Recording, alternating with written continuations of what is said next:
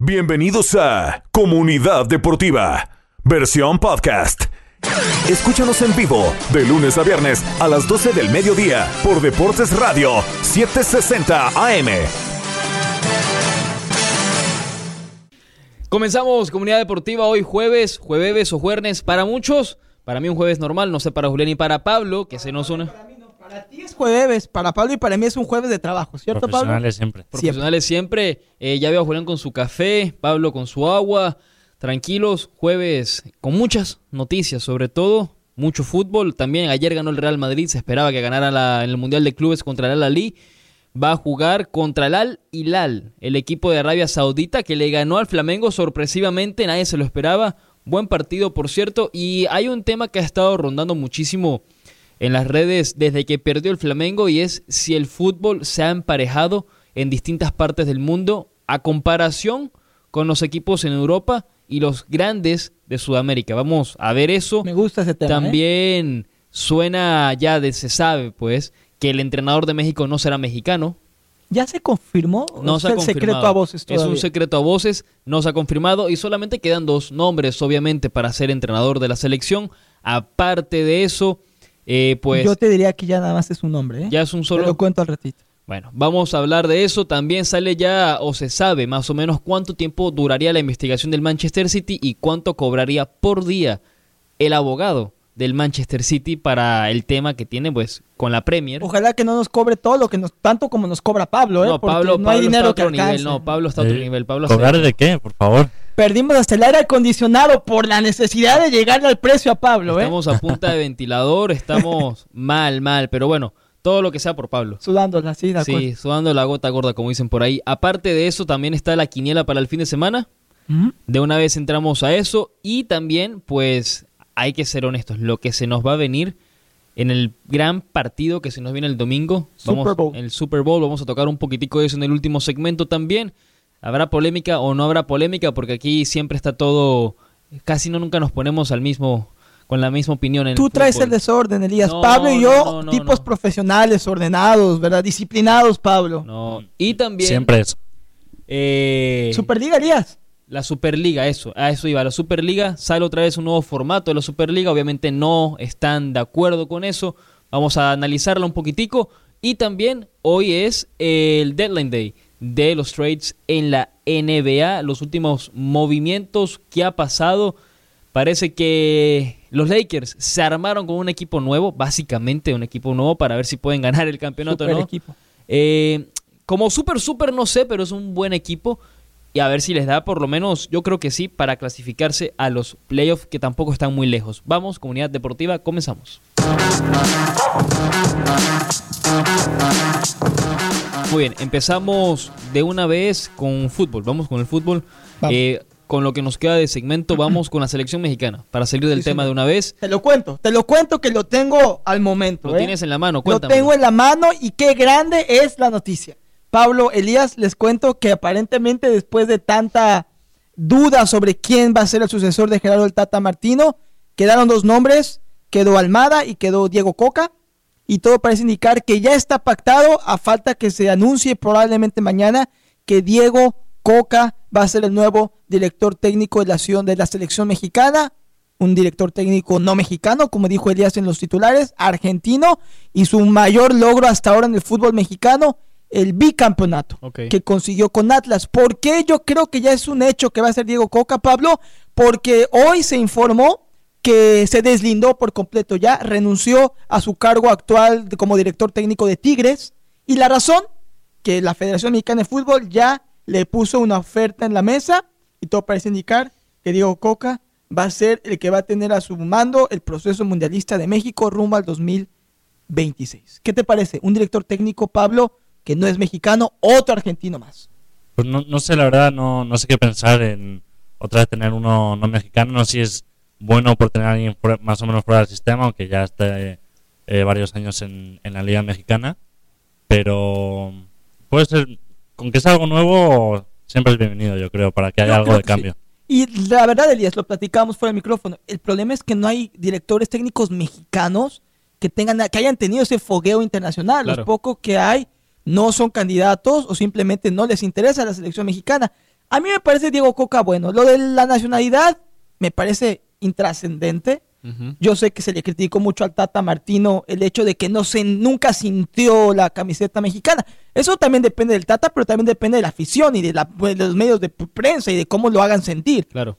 Creo que Diego Coca lleva más años trabajando en México, tiene más experiencia, hizo bicampeón a un Atlas que tiene muchos futbolistas mexicanos, también algunos extranjeros, ha dirigido en Argentina, ha dirigido en Colombia, creo que hizo a Racing campeón, si no me equivoco, en algún momento, y bueno, hoy vive el mejor momento como director técnico, me parece una mejor opción Diego Coca que, Almada. que Almada, a mi parecer.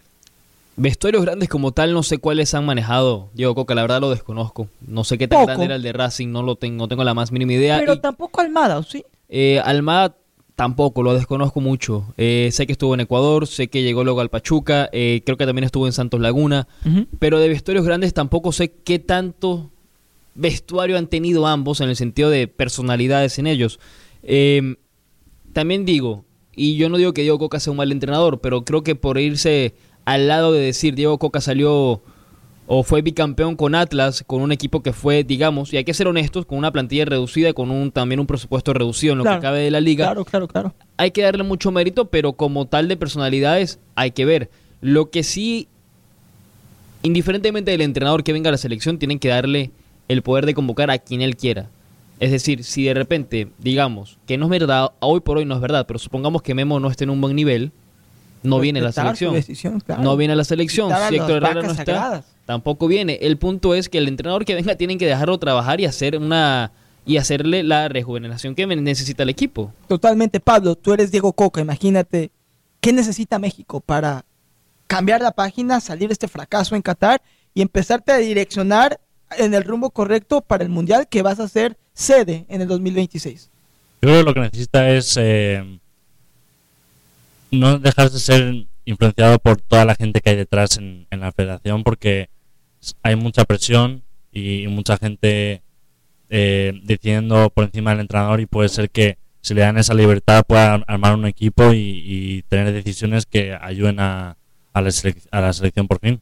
Yo creo que lo dice Elías también es clave. Dejarlo trabajar y respetar su autoridad, Elías. Claro. Y si pide partidos de preparación contra potencias europeas, buscarlas y no, exi- no imponerle rivales Claro. que te van a generar plata en Estados Unidos. Bueno, al final de octubre van a jugar contra Alemania. Sí, es y un ese va buen a ser una buena prueba. Tienen- también tienen la Copa Oro, La eh, la Copa Copa. Oro, perdón, tienen la Copa Oro, pero este año tienen la Copa Oro y la CONCACAF Nations Con. Surinam y Jamaica, con el Bueno, respeto pero que algo es. A ver, para empezar a probar, De acuerdo. Eso- algo es algo. Obviamente no es un nivel de, de- de- no es un nivel élite que necesita México, pero eso es lo que tiene hoy por hoy la CONCACAF. Y nada más una última cosa, va a ser un proceso diferente porque recordemos que México no va a tener eliminatoria mundialista, ya está clasificado el 26.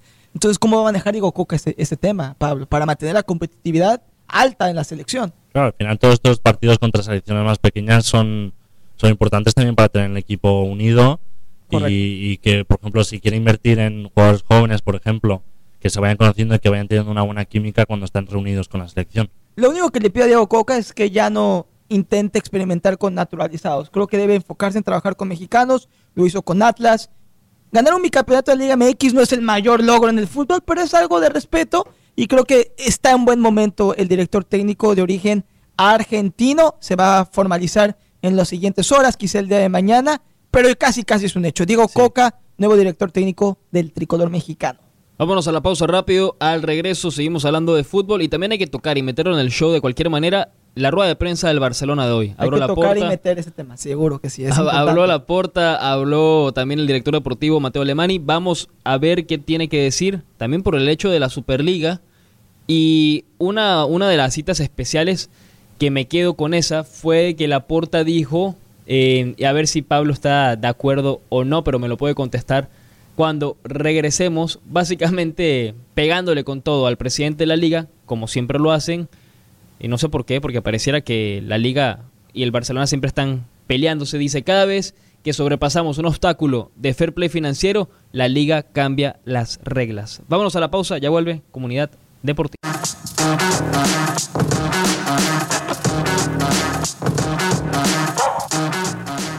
Regresamos, comunidad deportiva. Feliz jueves para todos. Felices porque tenemos la casa llena con Elías Bustamante, con Pablo Valdés. Yo soy Julián Saldívar y le recuerdo la importancia de reciclar correctamente con The Solid Waste Authority of Palm Beach County. Recuerde que hay cosas que no pueden reciclarse y que tampoco pueden ir a la basura y hay que desecharlos de manera correcta para mantener una comunidad limpia y saludable. Por ejemplo, los termómetros contienen mercurio y recuerde que esto puede dañar a las personas y también a las plantas y a los animales, a la vida silvestre. Las luces de tubo fluorescente, por ejemplo, las bombillas CFL y los termostatos viejos todos estos tienen mercurio y no pueden ir a la basura. Afortunadamente, nosotros los residentes del condado Palm Beach podemos reciclarlos y llevar estos dispositivos con mercurio de manera gratuita a cualquiera de los siete centros de reciclaje y productos químicos domésticos que nos ofrece The Solid Waste Authority del condado Palm Beach. Encuentre su ubicación de entrega más cercana visitando en línea swa.org diagonal HCRC. Regresamos, Comunidad Deportiva, segundo segmento del programa. Estuvimos hablando sobre la selección mexicana y los dos candidatos que le quedan, Diego Coca y Tiago Almada. Uno, Elías, ya nada más queda uno. Es Diego Coca, te lo firmo. Si no me rapo. si Diego Coca no es nombrado director técnico esta semana y es Almada o el Piojo, me rapo el cabello y las cejas.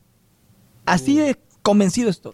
Ya renunció a su puesto de Tigres. ¿Sí ya? Ya, ya se deslindó por completo de Tigres y es porque ya tiene la, el contrato yo de la Federación Yo tenía entendido que, iba, que era una opción era eso, salir ahora de una vez de Tigres, pero la otra era que Tigres había pedido a la federación que aguantaran hasta que se acabara la temporada. No, ya está confirmado, espndeportes.com, que Diego Coca ya presentó su renuncia al club de Tigres y que ahora están buscando en Nuevo León a nada más y nada menos que a Gareca para sustituir a, al, ¿El Tigre le dicen?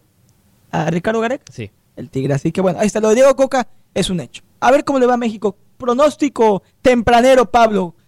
¿Fracasará o triunfará Diego Coca con la selección mexicana de fútbol? Muy pronto, pero que para el Mundial o en general. Eh, me imagino que la oferta de trabajo es de aquí al Mundial. Y me imagino que los objetivos desafortunadamente seguirán siendo los mismos, el quinto partido. Yo tengo la esperanza de que en la Copa América se haga algo Ojalá. importante. No voy a decir llegar a la final, pero dar buena imagen por lo menos. Claro, recuperar la competitividad que México ha tenido con Sudamérica en años anteriores. Y una pregunta, Elías, tempranero, en tu bola de cristal. ¿Triunfará Diego Coca con México o será más de lo mismo? Deja que la froto, ya te digo, ya va. Frota, frota, la concéntrate, piénsalo.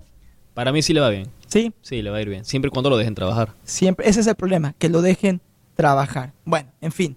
Por cierto que hablamos de la Superliga y le decía a Pablo y Elías, y le comparto a la gente que ayer, buscando qué ver en la televisión con mi esposa, me encontré en Apple TV, en Apple TV Plus, este documental de cuatro episodios que se llama Super League, The War for Football, la guerra por el fútbol. Y está interesante el formato porque son cuatro episodios, día uno, día dos, día tres, día cuatro, recordando que fueron esas que claro. 70, 96 horas que duró el proyecto. Así que hay que adicionarlo a la lista para ver, eh, Pablo. Sí, debe ser interesante entender todo lo que pasó durante esos cuatro días. Eh, la creación eh, y el derrumbe de la Superliga, que parece que tiene vida todavía. Dicen que tiene vida todavía la liga, eh, la Superliga Europea. Vamos a tocarla por encima porque tampoco es que han soltado mucho mm.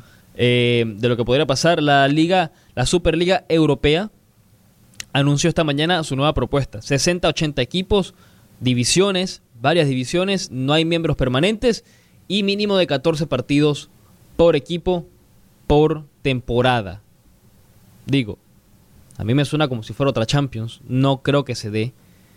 Porque básicamente, hasta donde tengo entendido, quiere decir que los equipos de la Superliga salen de sus ligas, ¿correcto? Para jugar la Supercopa, la Superliga Europea. No estarían jugando ligas. No estarían jugando liga y, y tampoco Champions. Y tampoco Champions. Esta es una liga de ellos solamente. Nunca vas a ¿Sabes la cantidad de dinero que van a perder los clubes allá? Bueno, o ganar. Porque más que nada ganarla. ¿Por qué? Porque si, como dice Pablo, si de repente el Real Madrid, Barcelona, el Atlético se salieran de la liga y se salen de la Champions para entrar a la Superliga, el Atlético, el Barça y el Madrid estarían jugando constantemente contra el City, el Chelsea, el Arsenal, el Inter Milan, el Bayern Múnich, por decirte equipos, constantemente uno tras otro tras otro.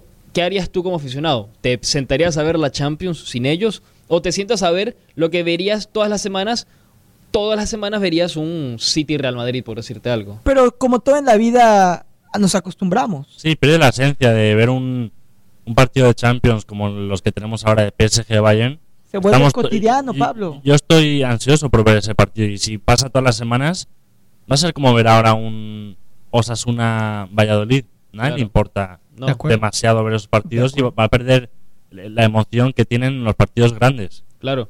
Y con la Superliga sería mucho más complicado ver lo que pasó, por ejemplo, la temporada pasada. Ver un Villarreal llegando a semifinal de Champions. En una Superliga no podría pasar. que es parte importante de una esencia de un torneo como Claro, Champions. También imagínate la liga sin el Barça, el Madrid y el Atlético. Nadie la va a Nadie, ver. nadie la va a Pero ver sería muy competitiva. y perdería mucho dinero también. Bajaría de nivel, quizá, o aumentaría de nivel porque ahí no habría favoritos y no sería una carrera de tres como normalmente lo es. Sería más competitiva, pero perdería también yo creo que mucho mucho dinero porque sí, al final Brillo, eh, claro. en, en la liga eh, la mayoría del dinero viene del Barça el Madrid y el Atlético lo aumento, pero el Barça y el Madrid Claro. son potencias máquina, mundiales. Sí, Sí. son la máquina de esa liga. Ahora, ¿ustedes creen que la Superliga algún día se va a volver realidad? No, yo creo que no. Yo creo que no. Me parece que, que FIFA y las ligas se pondrían muy muy estrictos con, con las reglas cuando si, si llega a avanzar este proyecto. Claro.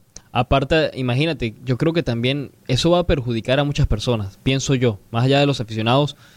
Desde el punto de vista financiero, obviamente le va a ir bien al club, obviamente le podría ir bien a los jugadores porque está jugando en la Superliga, más ganancias, más dinero para ellos. Pero al mismo tiempo, yo creo que tiene que haber uno que otro jugador que piense, no, yo quiero jugar Champions, ese ha sido mi sueño, está la Champions, es la Champions, está la Liga, no, yo no le veo sentido. Quizás hoy te puedo decir que no lo veo que pase pero y puede sonar muy obvio, pero de que puede pasar, puede pasar. No es algo que hay que descartar completamente tampoco. Sí, cuando gente importante quiere más dinero es complicado pararles también. Es cierto, y el fútbol es eso. Sí, es es pura ambición. Es un negocio. Sí, total. Totalmente. Y sigue creciendo, si no, pregúntenle a la Premier League. Por cierto, que salieron los premios de Best. No sé si Pablo está aquí Sí. nominado a nivel interno como el, el galán de la oficina, total. ¿eh? Eh, ¿Del Carmi? Del Carmi, sí. Ah, es que hoy son los premios de la compañía y también salieron los nominados a lo mejor del Sí, fútbol FIFA. The Best. Pero yo me enteré que Pablo va a ganar los Carmi, los premios de la compañía, como el como el, el galán. El, ¿En serio? ¿Cómo dicen en España? El galán. el, No, no sabía que había ese el, premio. el Don. Juan, el, ¿cómo dicen en Venezuela? En México decimos el Don Juan, el, el jefe de jefes aquí, ¿eh? El que trae loco a todas y a todos. Me dijeron que Ah, Pablo bueno. está nominado y que es una carrera de uno nada más. Ya se sonrojó el hombre. Sí, no, pero Por Pablo favor. está acostumbrado a la fama, al reconocimiento, Ay, a, todo eso. Famoso no soy mucho. Es lo que él piensa. Eso No, es lo que para cree. fama Elías es tiktokero, Sí. ¿eh? No, Nominado de no, Grammy, no. Elías No, Bustamante. no, no, no, no, no, no. A mí déjeme tranquilito. Yo estoy tranquilo, solo. Casi tan famoso como Harry Styles. ¿Cómo? Casi, casi. Casi tan famoso como Harry Styles. Como tú. ¿No te gusta? No, no, no, no. Harry Styles es otra cosa. ¿No te gusta Harry Styles? Su Poquito, A mí sí me gusta. ¿Te Sí. gusta la música de Harry Sí, Styles? muy bueno. Sí. Su último disco estuvo bueno. No lo he escuchado. ¿No? No, No. escúchalo, Elías. Te lo voy a obsequiar. Para que cuando lo escuches pienses en mí. Te acuerdes de mí. Eh, Qué bonito. Qué, qué- qué lindo, qué corazón. Pura tiene amistad Julián. aquí, Sí, Pablo. Como te das cuenta, emana una energía de fraternidad aquí. Eh, no sé si es de los dos Es lados, mutuo. pero sí, Sí de es mi mutuo, parte. es No sé si mutuo. Ay, me gustaría pensar que sí. Sí, sí, sí. Hay Sí, que, sí es, sí ma- es. más vale pensar que sí. ¿Para qué tener un baño de realidad? Pero bueno, en fin. Rápido, para salir antes de la pausa, ya que tocabas el premio de The Best. Sí. Eh, La del de Pablo. Sí, la del Pablo. Vamos, Vamos a hablar rápido del FIFA The Best, el de los entrenadores. Ya salió la lista de los entrenadores. Rápidamente, para la lista eh, masculina, Ancelotti, Guardiola y Scaloni. Pronósticos. Pues con, con el mundial y cómo se dio, veo muy. Puede ser que favorito a Scaloni. Coincido, Elías. Yo creo que Scaloni. Argentina no ganaba ningún título desde hace 28 años y ganó tres seguidos. Sí, cierto. Tienes razón. Entonces, tiene que Claro, ser la Copa. América, la finalísima y la. Copa del Ahora, con todo respeto, yo no quiero quitarle mérito tampoco a Guardiola.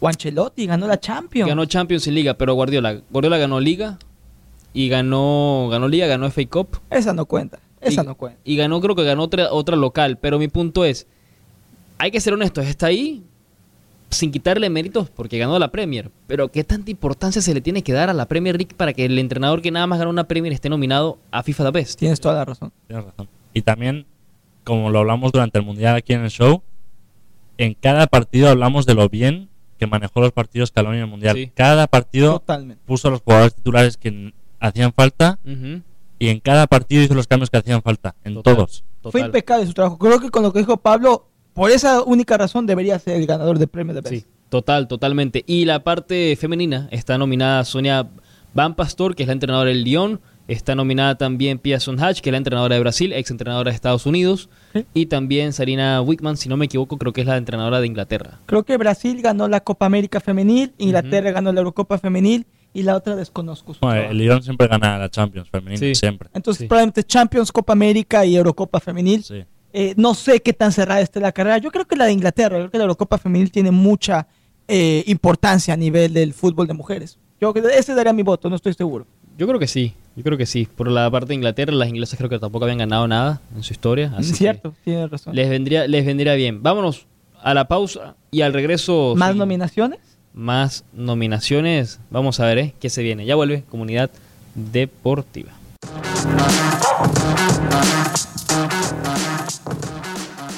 Ya regresamos, comunidad deportiva, llegando a usted cortesía de mi banco, PNC Bank. Recuerde, yo Julián Saldívar se lo recomiendo y se lo recomiendo porque llevo 10 años siendo un cliente feliz, orgulloso, satisfecho de PNC. Me ha ayudado a conseguir mis metas financieras aquí en los Estados Unidos desde que me mudé de México y ha sido una de las mejores decisiones. Se lo digo sinceramente que he tomado el volverme parte de la clientela de PNC Bank y por eso quiero que usted también aproveche y sea parte de esta increíble organización bancaria y financiera. Recuerde que la integridad es un valor muy importante para PNC Bank. Ellos tienen el compromiso de ayudar a sus clientes y a sus familias a avanzar financieramente. Al ser el banco de nuestra comunidad hispana por décadas, el equipo de PNC Bank en cada oficina, en cada local, le va a ofrecer asesoría financiera personalizada para motivarlo a que tome las mejores decisiones según su situación de vida. Recuerde, PNC Bank es su banco a elegir. Descubra cómo puede marcar la diferencia en usted, en su familia, en su comunidad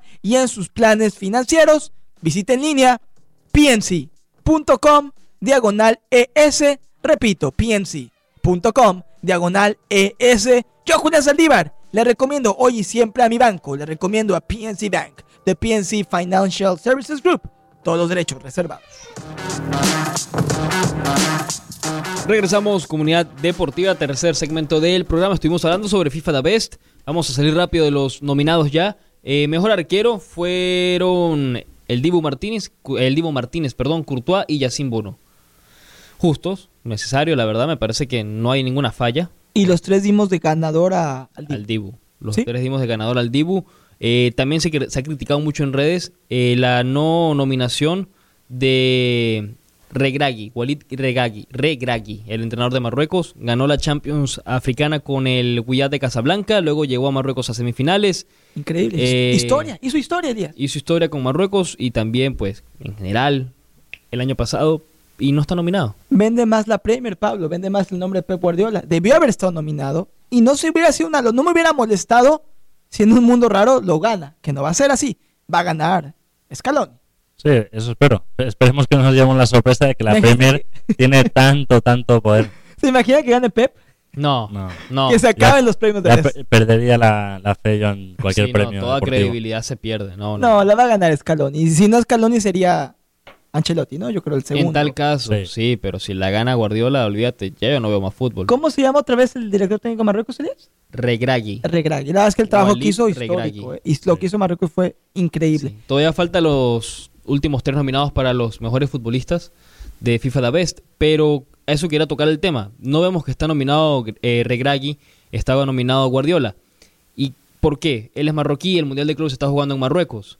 Perdió Flamengo contra el Al Hilal, un equipo de Arabia Saudita, justamente con dos goles del que le anotó un gol a Argentina en el Mundial, pero esta semana ha rondado mucho el tema de que si es acaso el fútbol se ha emparejado mucho más, ya sea por pretemporada, método de entrenamiento, recuperación, alimentación, eh, de todo, tecnología en todo, que el fútbol no está creciendo solamente en Europa, sino en otras partes del mundo, y por ende se ha emparejado un poco el nivel. Yo creo que es eso. ¿Sí crees que se ha emparejado? Yo no sé si se han acortado las distancias, pero sí estoy seguro, y el Mundial fue prueba de ello, Pablo, que el fútbol en el continente asiático y particularmente en el continente africano está creciendo exponencialmente. Sí, lo, lo que hemos visto este año no, no se ha visto nunca, yo creo. Nunca, nunca. Eh, ver las- una Arabia ganar a una Argentina, ver a un Marruecos llegar a semifinales, es algo sin precedentes, Pablo. Sí, sí, sí, no, por- completamente. Y atrayendo a los jugadores que está trayendo, ya no están llevándose solo jugadores que se van a retirar. Se están llevando a, a jugadores jóvenes cada vez más y más, igual que la MLS. Se está llevando a jugadores jóvenes, ya no es solo una liga para europeos que van a retirarse. Porque- Eso es la- esa es la prueba de que el fútbol está cambiando. Porque Sí. cuando se distancian, la- se acortan las distancias, perdón, significa que uno crece y el otro deja de crecer. Y no me parece que el fútbol de esta parte del mundo europeo haya esté estancado. Creo No. que sí cre- sigue creciendo, no a la misma velocidad, porque había una distancia muy grande entre las dos. Pero no sería una locura ver en 2025, Elías, al menos que tú pienses lo contrario, en este nuevo mundial de clubes que van a crear, que un equipo africano o asiático llegara a, a cuartos de final, a semifinales. Yo creo que sería mucho más probable que llegue a cuartos. La verdad, yo creo que lo de Marruecos del año pasado, en el Mundial pasado, con mucho mérito, le jugaron muy bien a los equipos, pero no creo que lo puedan repetir por ahora. Claro. Bueno, en el 2002, Corea llegó a una semifinal. bueno, o sea- pero ese Mundial estuvo... Sí, sé que hubo por ahí, si no pregúntale a Pablo. España todavía tiene malos recuerdos de ese mundial, pero, pero, Pero Pablo, Pablo, Yo tenía un año ahí, yo, Un no- yo no año, puedo mira. no importa, ya traía la playera puesta. de- ¿Esa ¿Te ponía la de España o la de México cuando eras un bebé?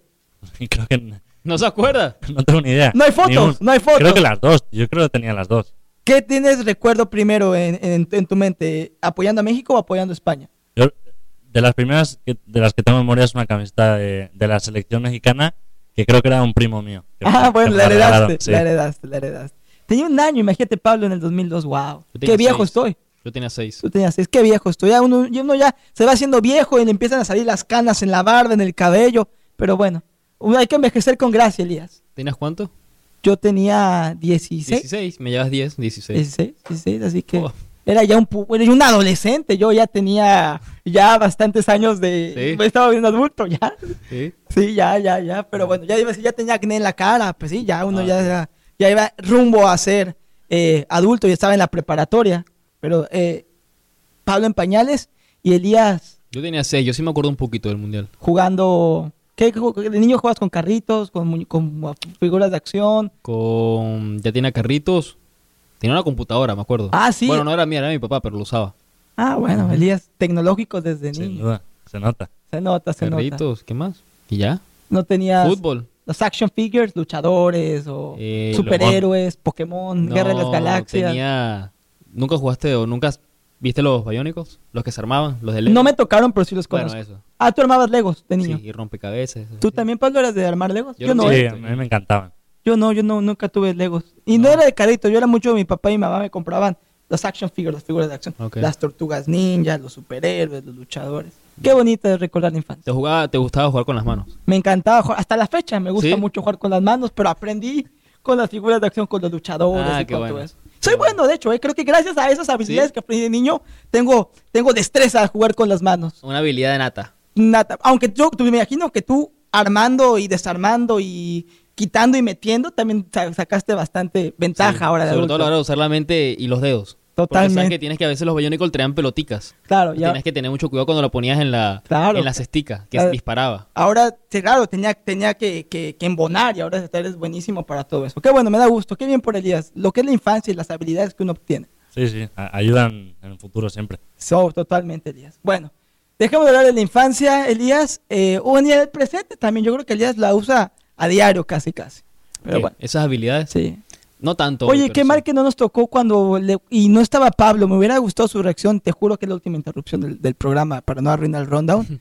que, qué interesante hubiera sido la reacción de Pablo Valdés el día que Leo Vega nos contó que conoció a las tres primas de Ernie Haaland. ¿Te hubieras imaginado la cara y la reacción de Pablo Valdés? Elías, ¿te lo hubieras imaginado? Elías está todavía sin palabras porque la los dos pausa nos quedamos, nos quedamos atónitos, pero ¿no las conoces? No, No, ah, bueno. En la, en la pausa, en la En pausa. la pausa se la contamos a Tres Pablo. primas tiene Haaland, ¿eh? Eh, vámonos a la pausa. Al regreso. Amigas de Elías, una de ellas. Toca, toca hablar No del Super. Bowl. Toca hablar del Super Bowl. Ah, bueno, ok, ok. Vamos a hablar que del Super Bowl. vamos a hablar del otro fútbol. Ya vuelve comunidad deportiva. Regresamos, Comunidad Deportiva, último segmento del programa. Antes de tocar el tema de la NFL, vamos a salir ya del fútbol en general del fin de semana. La quiniela, la famosa quiniela que hacemos todos los ya fines de la semana, el, entre el jueves y el viernes. Pablo, ¿cómo quedamos al final la semana pasada? Sé que lo vimos el lunes, pero para repasar. De, de ocho partidos empatamos 4 a 4. Ok. Wow. Y en la quiniela el mejor de a 3 vamos 1 a 1. Ok, O sea que esperemos que este fin de semana se rompa. salga ganador. Y no había partido de desempate entonces. No, No, no pusimos no, ninguno. No había partido de desempate que valiera la pena. ¿Cuáles son los partidos del fin de semana? El primero, West Ham, Chelsea. Juegan en el estadio de West Ham, Sí, Chelsea. Chelsea. Yo voy a decir empate. Puede ser, voy a decir Chelsea porque, a ver, ya se gastaron 600 millones, por lo menos un gol tienen que hacer. Eso dijimos la semana pasada Sí. también.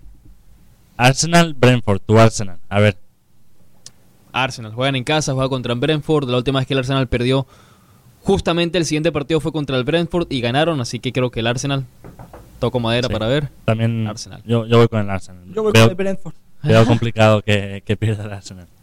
El siguiente, Liga Italiana, Lazio, Atalanta. Uy, eh, Atalanta.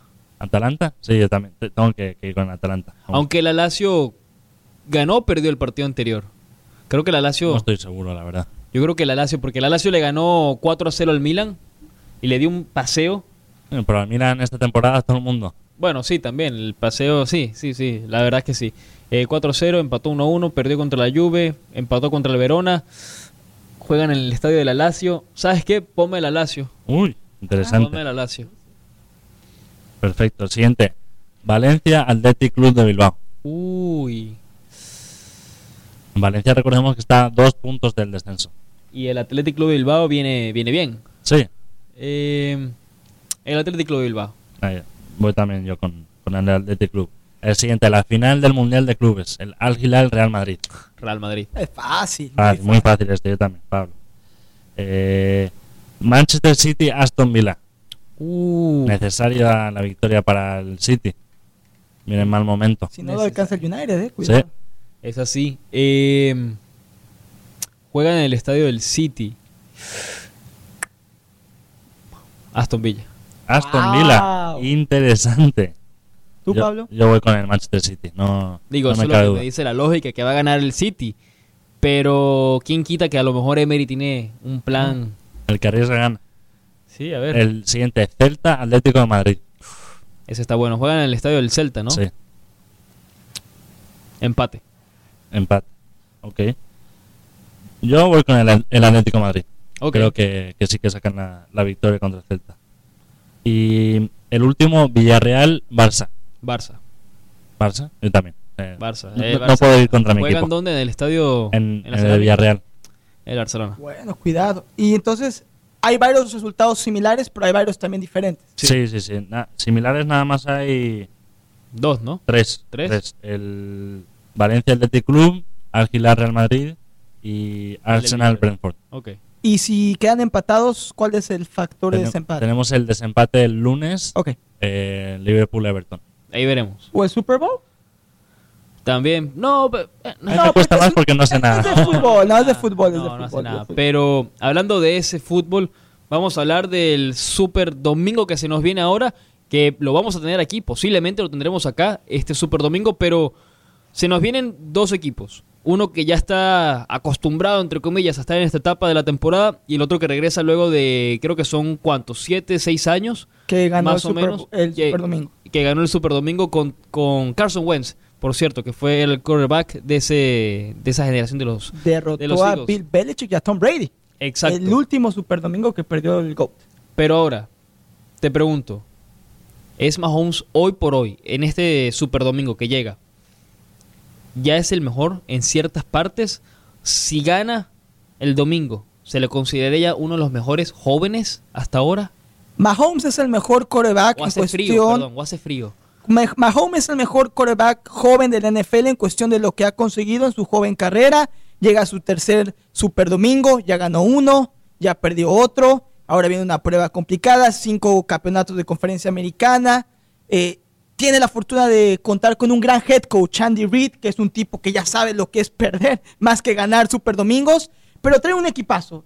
Y Mahomes, a mi parecer, por el gran talento que tiene, está obligado el domingo a ganarle a las Águilas y a conseguir su segundo anillo de Super Domingo, su segundo campeonato, porque si no sería un campeonato en, en cuatro intentos. Y si el legado de Mahomes se mancha así, cuidado que un Joe Burrow que fácilmente podría quitarlo del camino en unos años como el mejor coreback joven, pero hoy por hoy sí, Mahomes es el sucesor de Brady, aunque le falta mucho camino que recorrer y tiene que ganar los partidos más importantes. Claro, ahora te quería preguntar rápido, lo de Mahomes, talento nato ¿Sí? para, para lanzar la pelota, para correr, para moverse, para hacer todo.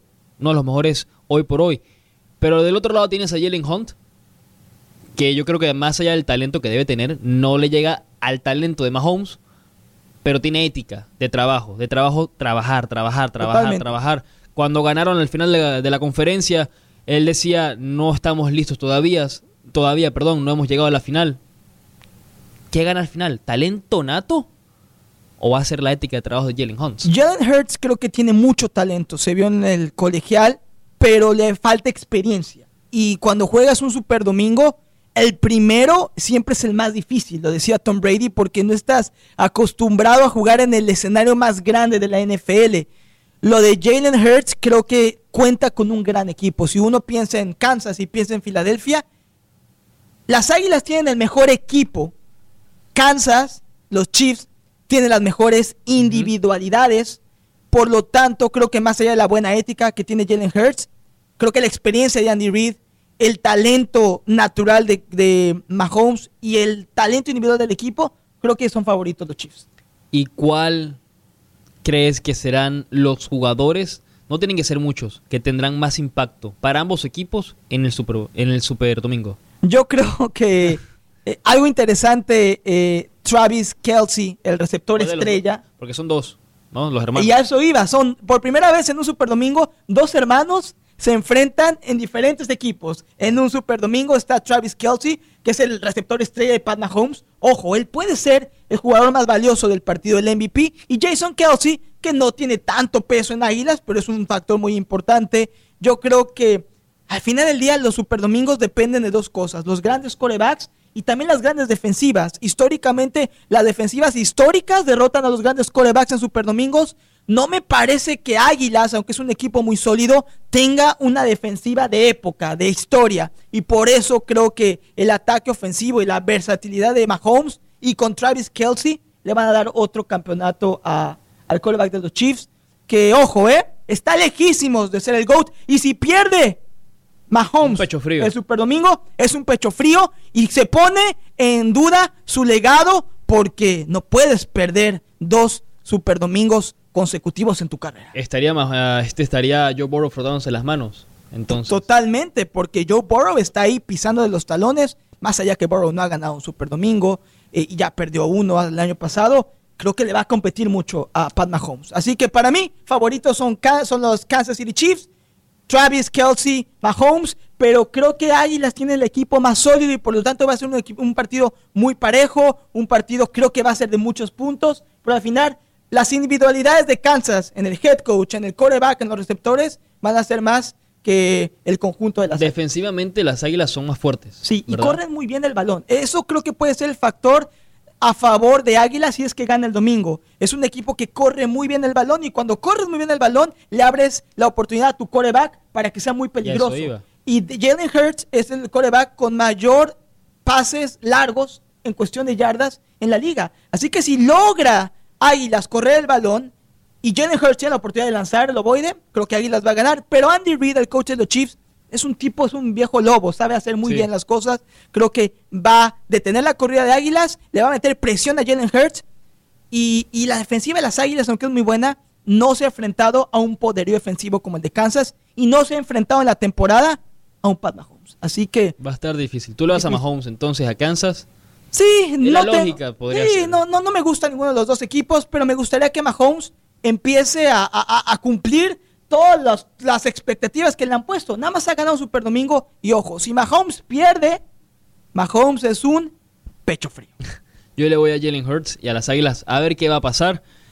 Porque yo siempre te he dicho Mahomes, pero siento que Jalen Hurts lo veo mucho más centrado. Aparte, Mahomes viene con el tobillo más o menos. También Hurts viene un poco tocado. Y los dos vienen tocados, pero me da un poco más de, de tranquilidad del lado de Jalen Hurts que el de Mahomes. No sé por qué. Simplemente como que en la persona, como se ha, como se ha movido en, en las Lo ves redes, seguro de sí mismo. se ve muy Sí. seguro. Entonces, aunque sea su primera vez, cuando estás seguro de ti, cualquier cosa podría pasar. Y la primera vez, Es la mejor. nunca se olvida. Nunca se olvida exactamente. Cuando estás en el Super Domingo o en cualquier final. Bueno, nos vamos. En Julián. cualquier momento importante. Exactamente. De, de recuerdo. Exactamente. Disfruten del Super Domingo. Y repito, ¿eh? Si Mahomes no gana el Super Domingo, Pecho frío. pecho frío. Nos vamos. Comunidad Deportiva, nos vemos. Julián, Pablo. Chao, chao. Este momento, every parent es Bienvenidos a Comunidad Deportiva, versión podcast. Escúchanos en vivo de lunes a viernes a las 12 del mediodía por Deportes Radio 760 AM. Comenzamos Comunidad Deportiva hoy jueves, jueves o jueves para muchos. Para mí un jueves normal, no sé para Julián y para Pablo, que se nos une. Para ti es jueves, para Pablo y para mí es un jueves de trabajo, ¿cierto, Pablo? Profesionales siempre. Profesionales siempre. Eh, ya veo a Julián con su café, Pablo con su agua. Tranquilos, jueves con muchas noticias, sobre todo mucho fútbol. También ayer ganó el Real Madrid, se esperaba que ganara la- en el Mundial de Clubes contra el Al-Ali. Va a jugar contra el Al Hilal, el equipo de Arabia Saudita que le ganó al Flamengo sorpresivamente, nadie se lo esperaba. Buen partido, por cierto. Y hay un tema que ha estado rondando muchísimo en las redes desde que perdió el Flamengo y es si el fútbol se ha emparejado en distintas partes del mundo a comparación con los equipos en Europa y los grandes de Sudamérica. Vamos a ver eso. Me gusta ese tema. ¿eh? También suena ya de se sabe pues que el entrenador de México no será mexicano, ¿Ya se confirmó? no ¿O se ha es el confirmado. secreto a voces es un secreto a voces, no se ha confirmado y solamente quedan dos nombres, obviamente, para ser entrenador de la selección. Aparte de eso, eh, pues Yo te diría que ya nada más es un nombre, ¿eh? ya es un Te solo. lo cuento al ratito. Bueno, vamos a hablar de eso. También sale ya o se sabe más o menos cuánto tiempo duraría la investigación del Manchester City y cuánto cobraría por día el abogado del Manchester City para el tema que tiene pues con la Premier. Ojalá que no nos cobre todo lo que nos, tanto como nos cobra Pablo, ¿eh? no, Porque Pablo, no hay Pablo dinero está a que otro nivel. No, Pablo está a otro Eh, nivel. Pablo ¿Cobrar se- de qué, por favor? Perdimos hasta el aire acondicionado por la necesidad de llegarle al precio a Pablo, ¿eh? Estamos a punta de ventilador, estamos mal, mal, pero bueno, todo lo que sea por Pablo. Sudándola, sí, de acuerdo. Sí, sudando la gota gorda, como dicen por ahí. Aparte de eso, también está la quiniela para el fin de semana. De una vez entramos a eso y también, pues, hay que ser honestos, lo que se nos va a venir en el gran partido que se nos viene el domingo, vamos, Super Bowl. el Super Bowl, vamos a tocar un poquitico de eso en el último segmento también. ¿Habrá polémica o no habrá polémica? Porque aquí siempre está todo, casi no nunca nos ponemos al mismo, con la misma opinión en Tú el traes fútbol. el desorden, Elías. No, Pablo y yo, no, no, no, tipos no. profesionales, ordenados, ¿verdad? Disciplinados, Pablo. No, y también Siempre eso.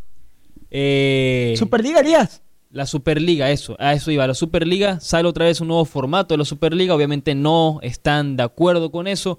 Vamos a analizarla un poquitico. Y también hoy es el deadline day de los trades en la NBA. Los últimos movimientos que ha pasado. Parece que los Lakers se armaron con un equipo nuevo, básicamente un equipo nuevo para ver si pueden ganar el campeonato o Super no. equipo. Eh, como super, super no sé, pero es un buen equipo. Y a ver si les da por lo menos, yo creo que sí, para clasificarse a los playoffs que tampoco están muy lejos. Vamos, comunidad deportiva, comenzamos. Muy bien, empezamos de una vez con fútbol. Vamos con el fútbol. Eh, con lo que nos queda de segmento, vamos con la selección mexicana. Para salir del Sí, tema señor. de una vez. Te lo cuento, te lo cuento que lo tengo al momento. Lo ¿eh? tienes en la mano, Lo cuéntame. tengo en la mano y qué grande es la noticia. Pablo, Elías, les cuento que aparentemente después de tanta duda sobre quién va a ser el sucesor de Gerardo el Tata Martino, quedaron dos nombres, quedó Almada y quedó Diego Coca, y todo parece indicar que ya está pactado a falta que se anuncie probablemente mañana que Diego Coca va a ser el nuevo director técnico de la, de la selección mexicana, un director técnico no mexicano, como dijo Elías en los titulares, argentino, y su mayor logro hasta ahora en el fútbol mexicano, el bicampeonato que consiguió con Atlas. ¿Por qué yo creo que ya es un hecho que va a ser Diego Coca, Pablo? Porque hoy se informó que se deslindó por completo ya, renunció a su cargo actual como director técnico de Tigres. Y la razón, que la Federación Mexicana de Fútbol ya le puso una oferta en la mesa y todo parece indicar que Diego Coca va a ser el que va a tener a su mando el proceso mundialista de México rumbo al 2026. ¿Qué te parece? Un director técnico, Pablo, que no es mexicano, otro argentino más. Pues no, no sé, la verdad, no, no sé qué pensar en otra vez tener uno no mexicano. No sé si es bueno por tener a alguien más o menos fuera del sistema, aunque ya esté eh, varios años en, en, la Liga Mexicana. Pero puede ser, con que sea algo nuevo, siempre es bienvenido, yo creo, para que haya algo de cambio. Y la verdad, Elías, lo platicábamos fuera del micrófono. El problema es que no hay directores técnicos mexicanos que tengan que hayan tenido ese fogueo internacional. Los pocos que hay no son candidatos o simplemente no les interesa la selección mexicana. A mí me parece Diego Coca bueno. Lo de la nacionalidad me parece intrascendente. Yo sé que se le criticó mucho al Tata Martino el hecho de que no se nunca sintió la camiseta mexicana. Eso también depende del Tata, pero también depende de la afición y de, de los medios de prensa y de cómo lo hagan sentir. Claro. Creo que Diego Coca lleva más años trabajando en México, tiene más experiencia, hizo bicampeón a un Atlas que tiene muchos futbolistas mexicanos, también algunos extranjeros, ha dirigido en Argentina, ha dirigido en Colombia, creo que hizo a Racing campeón, si no me equivoco, en algún momento, y bueno, hoy vive el mejor momento como director técnico, me parece una mejor opción Diego Coca que Almada. Que Almada, a mi parecer. Vestuarios grandes como tal, no sé cuáles han manejado. Diego Coca, la verdad lo desconozco. No sé qué tan grande era el de Racing, no lo tengo, no tengo la más mínima idea. Pero tampoco Almada, ¿sí? Eh, Almada tampoco, lo desconozco mucho. Eh, sé que estuvo en Ecuador, sé que llegó luego al Pachuca, eh, creo que también estuvo en Santos Laguna. Pero de vestuarios grandes tampoco sé qué tanto vestuario han tenido ambos en el sentido de personalidades en ellos. también digo, y yo no digo que Diego Coca sea un mal entrenador, pero creo que por irse al lado de decir Diego Coca salió o fue bicampeón con Atlas, con un equipo que fue, digamos, y hay que ser honestos, con una plantilla reducida, con un también un presupuesto reducido en lo que cabe de la liga. Claro, claro, claro. Hay que darle mucho mérito, pero como tal de personalidades hay que ver. Lo que sí, indiferentemente del entrenador que venga a la selección, tienen que darle el poder de convocar a quien él quiera. Es decir, si de repente, digamos, que no es verdad, hoy por hoy no es verdad, pero supongamos que Memo no esté en un buen nivel, no viene la selección. No viene la selección. Si Héctor Herrera no está, tampoco viene. El punto es que el entrenador que venga tienen que dejarlo trabajar y hacer una y hacerle la rejuvenación que necesita el equipo. Totalmente, Pablo. Tú eres Diego Coca. Imagínate qué necesita México para cambiar la página, salir de este fracaso en Qatar y empezarte a direccionar en el rumbo correcto para el mundial que vas a ser sede en el 2026.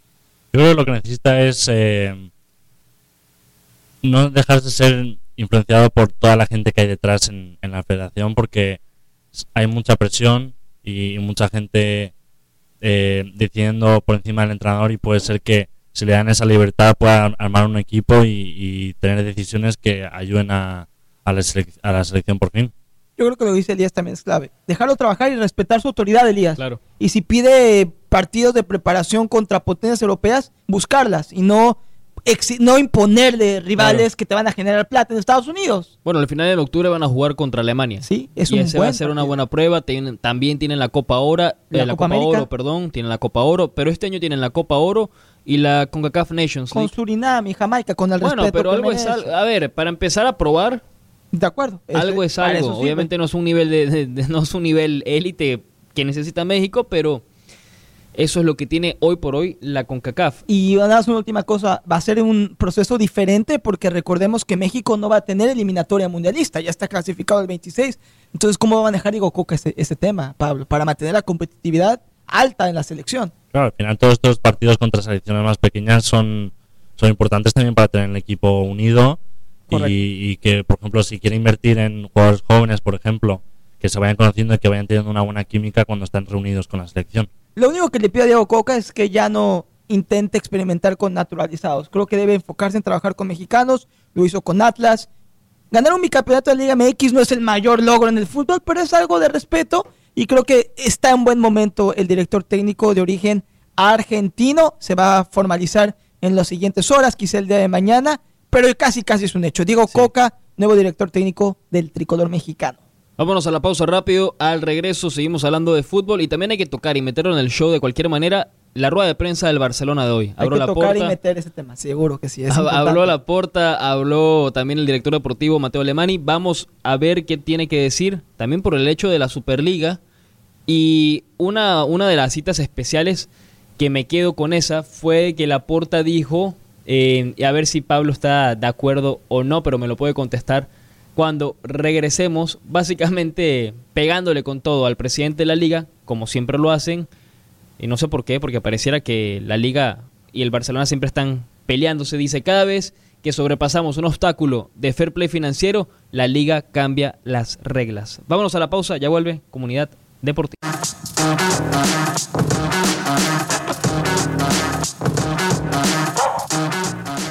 Regresamos, comunidad deportiva. Feliz jueves para todos. Felices porque tenemos la casa llena con Elías Bustamante, con Pablo Valdés.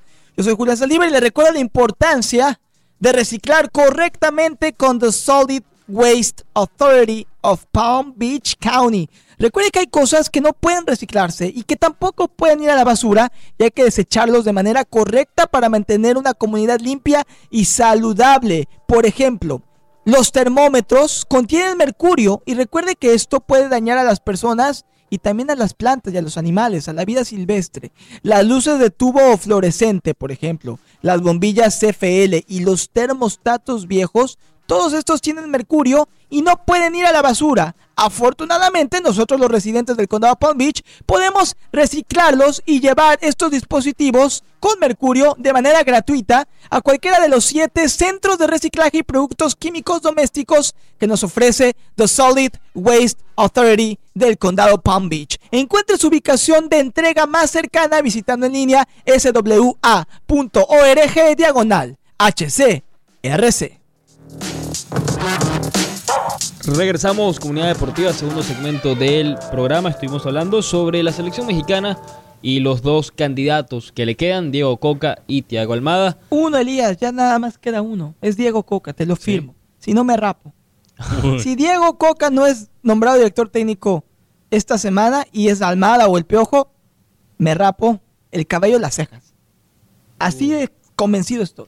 Ya renunció a su puesto de Tigres. ¿Sí ya? Ya, ya se deslindó por completo de Tigres y es porque ya tiene la, el contrato yo de había- la Federación Yo tenía de entendido que, se iba, que era una opción era eso, salir ahora de una vez de Tigres, pero la otra era que Tigres había pedido a la federación que aguantaran hasta que se acabara la temporada. No, ya está confirmado, espndeportes.com, que Diego Coca ya presentó su renuncia al club de Tigres y que ahora están buscando en Nuevo León a nada más y nada menos que a Gareca para sustituir a, a- Ajá. al-.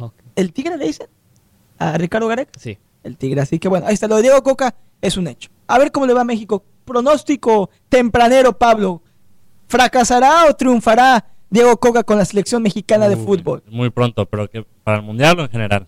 Eh, y me imagino que la oferta de trabajo es de aquí al Mundial. Y me imagino que los objetivos desafortunadamente seguirán siendo los mismos, el quinto partido. Yo tengo la esperanza de que en la Copa América se haga algo Ojalá. importante. No voy a decir llegar a la final, pero dar buena imagen por lo menos. Claro, recuperar la competitividad que México ha tenido con Sudamérica en años anteriores. Y una pregunta, Elías, tempranero, en tu bola de cristal. ¿Triunfará Diego Coca con México o será más de lo mismo? Deja que la froto, ya te digo, ya va. Frótala, frótala, concéntrate, piénsalo. Para mí sí le va bien. Sí, Sí, le va a ir bien. Siempre y cuando lo dejen trabajar. Siempre, ese es el problema, que lo dejen trabajar. Bueno, en fin. Por cierto que hablamos de la Superliga y le decía a Pablo y Elías, y le comparto a la gente que ayer, buscando qué ver en la televisión con mi esposa, me encontré en Apple TV, en Apple TV Plus, este documental de cuatro episodios que se llama Super League, The War for Football, la guerra por el fútbol. Y está interesante el formato porque son cuatro episodios, día uno, día dos, día tres, día cuatro, recordando que fueron esas que Claro. 70, 96 horas que duró el proyecto. Así que hay que adicionarlo a la lista para ver, eh, Pablo. Sí, debe ser interesante entender todo lo que pasó durante esos cuatro días. Eh, la creación eh, y el derrumbe de la Superliga, que parece ser que tiene vida todavía. Dicen que tiene vida todavía la liga, eh, la Superliga Europea. Vamos a tocarla por encima porque tampoco es que han soltado mucho Mm. eh, de lo que podría pasar. La liga, la Superliga Europea anunció esta mañana su nueva propuesta. 60-80 equipos, divisiones, varias divisiones, no hay miembros permanentes y mínimo de 14 partidos por equipo por temporada. Digo, a mí me suena como si fuera otra Champions. No creo que se dé. Porque básicamente, hasta donde tengo entendido, quiere decir que los equipos de la Superliga salen de sus ligas, ¿correcto? Para jugar la Supercopa, la Superliga Europea. No estarían jugando ligas. No estarían jugando Liga y, sí está- y tampoco Champions. Y tampoco Champions. Esta es una liga de ellos Nunca. solamente. Nunca va a suceder. Claro, ¿Sabes claro. la cantidad de dinero que van a perder los clubes? ayer? Bueno, o ganar. Porque más que nada ganarla. ¿Por qué? Porque si, como dice Pablo, si de repente el Real Madrid, Barcelona, el Atlético se salieran de la liga y se salen de la Champions para entrar a la Superliga, el Atlético, el Barça y el Madrid estarían jugando constantemente contra el City, el Chelsea, el Arsenal, el Inter Milan, sí, el Bayern. Múnich, por decirte equipos, constantemente uno tras otro tras otro. ¿Qué harías tú como aficionado? ¿Te sentarías a ver la Champions sin ellos? ¿O te sientas a ver lo que verías todas las semanas? Todas las semanas verías un City Real Madrid, por decirte algo. Pero como todo en la vida, nos acostumbramos. Sí, pierde la esencia de ver un, un partido de Champions como los que tenemos ahora de PSG Bayern. Se vuelve Estamos- cotidiano, Pablo. Yo estoy ansioso por ver ese partido y si pasa todas las semanas, va a ser como ver ahora un Osasuna Valladolid. Nadie Claro. le importa No. De demasiado ver esos partidos De y va va a perder la emoción que tienen los partidos grandes. Claro. Y con la Superliga sería mucho más complicado ver lo que pasó, por ejemplo, la temporada pasada. Ver un Villarreal llegando a semifinal de Champions. En una. Superliga no podría pasar. que es parte importante de una esencia de un torneo como Claro, Champions. También imagínate la liga sin el Barça, el Madrid y el Atlético. Nadie la va a Nadie, ver. nadie la va a Pero ver sería muy competitiva. y perdería mucho dinero también. Bajaría de nivel, quizá o aumentaría de nivel porque ahí no habría favoritos y no sería una carrera de tres como normalmente lo es. Sería más competitiva, pero perdería también yo creo que mucho mucho dinero porque sí, al final Brillo, eh, claro. en, en la liga eh, la mayoría del dinero viene del Barça el Madrid y el Atlético lo aumento, pero el Barça y el Madrid Claro. son potencias máquina, mundiales. Sí, Sí. son la máquina de esa No. liga. Ahora, ¿ustedes creen que la Superliga algún día se va a volver realidad? No, yo creo que no. Yo creo que no. Me parece que, que FIFA y las ligas se pondrían muy muy estrictos con, con las reglas cuando si, si llega a avanzar este proyecto. Claro. Aparte, imagínate, yo creo que también eso va a perjudicar a muchas personas, pienso yo, más allá de los aficionados. Desde el punto de vista financiero, obviamente le va a ir bien al club, obviamente le podría ir bien a los jugadores porque está jugando en la Superliga, más ganancias, más dinero para ellos. Pero al mismo tiempo, yo creo que tiene que haber uno que otro jugador que piense, no, yo quiero jugar Champions, ese ha sido mi sueño, está la Champions, es la Champions, está la liga, no, yo no le veo sentido. Quizás hoy te puedo decir que no lo veo que pase, pero, y puede sonar muy obvio, pero de que puede pasar, puede pasar. No es algo que hay que descartar completamente tampoco. Sí, cuando gente importante quiere más dinero es complicado pararles también. Es cierto, y el fútbol es eso. Sí, es pura ambición. Es un negocio. Sí, total. Totalmente. Y sigue creciendo, si no, pregúntele a la Premier League.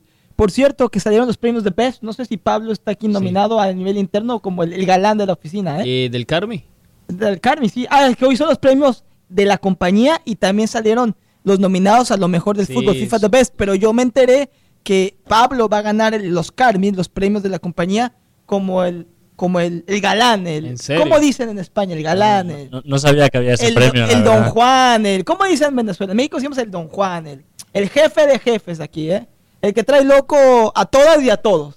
Me dijeron que Ah, Pablo bueno. está nominado y que es una carrera de uno nada más. Ya se sonrojó el hombre. Sí, no, pero Por Pablo favor. está acostumbrado a la fama, al reconocimiento, Ay, a, a todo eso. Famoso no soy mucho. Es lo que él piensa. Eso No, es lo que para cree. fama Elías es tiktokero, Sí. ¿eh? No, Nominado de no, Grammy, no. Elías No, Bustamante. no, no, no, no, no. A mí déjeme tranquilito. Yo estoy tranquilo, solo. Casi tan famoso como Harry Styles. ¿Cómo? Casi, casi. Casi tan famoso como Harry Styles. Como tú. ¿No te gusta? No, no, no, no. Harry Styles es otra cosa. ¿No te gusta Harry Styles? Poquito, A mí sí me gusta. ¿Te Sí. gusta la música de Harry Sí, Styles? muy bueno. Sí. Su último disco estuvo bueno. No lo he escuchado. ¿No? No, No. escúchalo, Elías. Te lo voy a obsequiar. Para que cuando lo escuches pienses en mí. Te acuerdes de mí. Eh, Qué bonito. Qué, qué- qué lindo, qué corazón. Pura tiene amistad Julián. aquí, Sí, Pablo. Como te das cuenta, emana una energía de fraternidad aquí. Eh, no sé si es de los dos Es lados, mutuo. pero sí, Sí es mi mutuo, parte. es No si. Ay, me gustaría pensar que sí. Sí, sí, sí. Hay Sí, que, sí es, sí ma- es. más vale pensar que sí. ¿Para qué tener un baño de realidad? Pero bueno, en fin. Rápido, para salir de- antes de la pausa, ya que tocabas el premio de The Best. Sí, Eh, la del de Pablo. Sí, la del Pablo. Vamos, Vamos a hablar rápido del FIFA The Best, el de los entrenadores. Ya salió la lista de los entrenadores. Rápidamente, para la lista eh, masculina, Ancelotti, Guardiola y Scaloni. Pronósticos. Pues con, con el Mundial y cómo se dio, veo muy...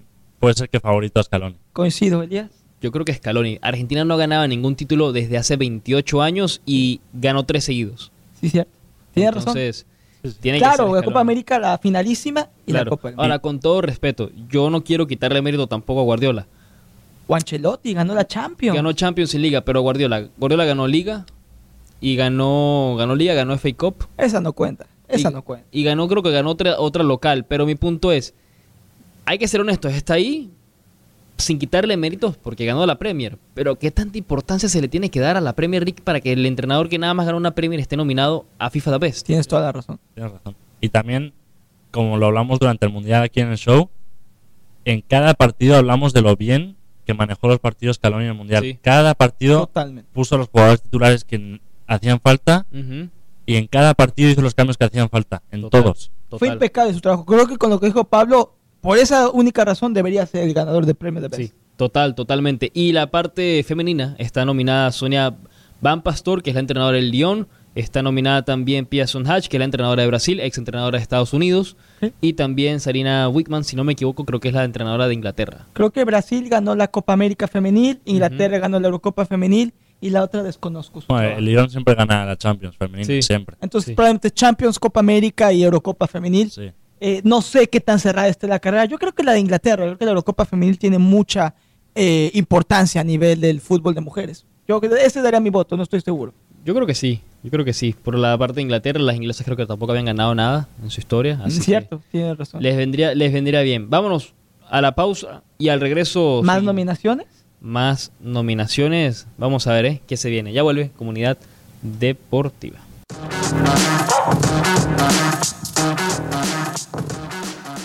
Ya regresamos, comunidad deportiva, llegando a usted cortesía de mi banco, PNC Bank. Recuerde, yo Julián Saldívar se lo recomiendo y se lo recomiendo porque llevo 10 años siendo un cliente feliz, orgulloso, satisfecho de PNC. Me ha ayudado a conseguir mis metas financieras aquí en los Estados Unidos desde que me mudé de México y ha sido una de las mejores decisiones. Se lo digo sinceramente que he tomado el volverme parte de la clientela de PNC Bank y por eso quiero que usted también aproveche y sea parte de esta increíble organización bancaria y financiera. Recuerde que la integridad es un valor muy importante para PNC Bank. Ellos tienen el compromiso de ayudar a sus clientes y a sus familias a avanzar financieramente. Al ser el banco de nuestra comunidad hispana por décadas, el equipo de PNC Bank en cada oficina, en cada local, le va a ofrecer asesoría financiera personalizada para motivarlo a que tome las mejores decisiones según su situación de vida. Recuerde, PNC Bank es su banco a elegir. Descubra cómo puede marcar la diferencia en usted, en su familia, en su comunidad y en sus planes financieros. Visite en línea pnc.com diagonal ES. Repito, pnc.com diagonal ES.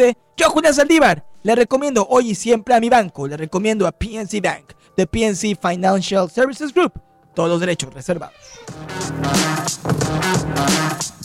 Regresamos, comunidad deportiva, tercer segmento del programa. Estuvimos hablando sobre FIFA The Best. Vamos a salir rápido de los nominados ya. Eh, mejor arquero fueron el Dibu Martínez, el Dibu Martínez, perdón, Courtois y Yacine Bono. Justos, necesario, la verdad, me parece que no hay ninguna falla Y los tres dimos de ganador a, al al Dibu. Los Sí. tres dimos de ganador al Dibu. Eh, también se ha criticado mucho en redes eh, la no nominación de Regragui, Walid Regragui, Regragui, el entrenador de Marruecos. Ganó la Champions africana con el Wydad de Casablanca, luego llegó a Marruecos a semifinales, Increíble. Eh, historia. Hizo historia, Díaz. hizo historia con Marruecos y también, pues, en general, el año pasado, y no está nominado. Vende más la Premier, Pablo. Vende más el nombre de Pep Guardiola. Debió haber estado nominado. Y no se hubiera sido una. No me hubiera molestado si en un mundo raro lo gana. Que no va a ser así. Va a ganar Escalón. Sí, eso espero. Esperemos que no nos llevemos la sorpresa de que la. Premier tiene tanto, tanto poder. ¿Se imagina que gane Pep? No, No. no. que se ya- acaben los premios de Ya Best. pe- perdería la, la fe yo en cualquier Sí, no, premio. toda deportivo. credibilidad se pierde. No, no. No, la va a ganar Scaloni. Y si no Scaloni sería Ancelotti, ¿no? Yo creo el segundo. En tal caso, Sí. sí. pero si la gana Guardiola, olvídate, ya yo no veo más fútbol. ¿Cómo se llama otra vez el director técnico de Marruecos, Elías? Regragui. Regragui. La verdad es que el trabajo que Walid hizo Regragui. histórico. eh, Y lo que hizo Marruecos fue increíble. Sí. Todavía faltan los últimos tres nominados para los mejores futbolistas de FIFA The Best, pero a eso quería tocar el tema. No vemos que está nominado eh, Regragui, estaba nominado Guardiola. ¿Y por qué? Él es marroquí, el Mundial de Clubes está jugando en Marruecos.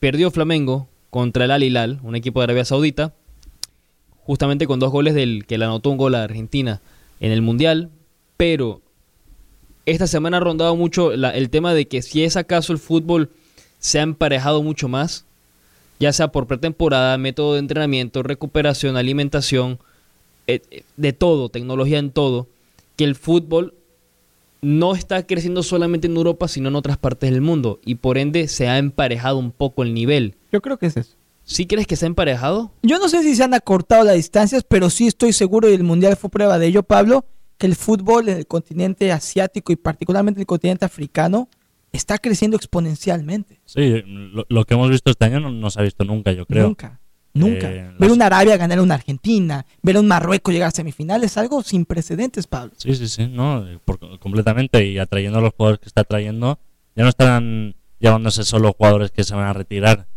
Se están llevando a, a jugadores jóvenes cada vez más y más, igual que la MLS. Se está llevando a jugadores jóvenes, ya no es solo una liga para europeos que van a retirarse. Porque- Esa es la- esa es la prueba de que el fútbol está cambiando. Porque cuando se distancian, la- se acortan las distancias, perdón, significa que uno crece y el otro deja de crecer. Y no me parece que el fútbol de esta parte del mundo europeo haya esté estancado. Creo No. que sí cre- sigue creciendo, no a la misma velocidad, porque había una distancia muy grande entre las dos. Pero no sería una locura ver en 2025, Elías, al menos que tú pienses lo contrario, en este nuevo mundial de clubes que van a crear, que un equipo africano o asiático llegara a, a cuartos de final, a semifinales. Yo creo que sería mucho más probable que llegue a cuartos, la verdad. Yo creo que lo de Marruecos del año pasado, en el Mundial pasado, con mucho mérito, le jugaron muy bien a los equipos, pero no creo que lo puedan repetir por ahora. Claro. Bueno, en el 2002, Corea llegó a una semifinal. bueno, o sea- pero ese Mundial estuvo... Sí, sé que hubo por ahí, si no pregúntale a Pablo. España todavía tiene malos recuerdos de ese mundial, pero, pero, Pero Pablo, Pablo, Yo tenía un año ahí, yo, Un no- yo no año, puedo bueno. no hablar. importa, ya traía la playera puesta. de- esa- ¿Te ponía la de España o la de México cuando eras un bebé? Creo que n- ¿no se acuerda? no tengo ni idea. No hay fotos, un- no hay fotos. Creo que las dos, yo creo que tenía las dos. ¿Qué tienes recuerdo primero en, en- en tu mente? ¿Apoyando a México o apoyando a España? Yo, de las primeras que- de las que tengo memoria es una camiseta de, de la selección mexicana que creo que era un primo mío. me- Ah, bueno, la heredaste, sí. la heredaste, la heredaste. Tenía un año, imagínate Pablo en el 2002, wow. Qué viejo seis. estoy. Yo tenía seis. Tú tenías seis, qué viejo estoy. Ya uno, ya uno ya se va haciendo viejo y le empiezan a salir las canas en la barba, en el cabello. Pero bueno, uno hay que envejecer con gracia, Elías. ¿Tenías cuánto? Yo tenía 16, 16. Me llevas 10, 16. 16, 16, así que Oh.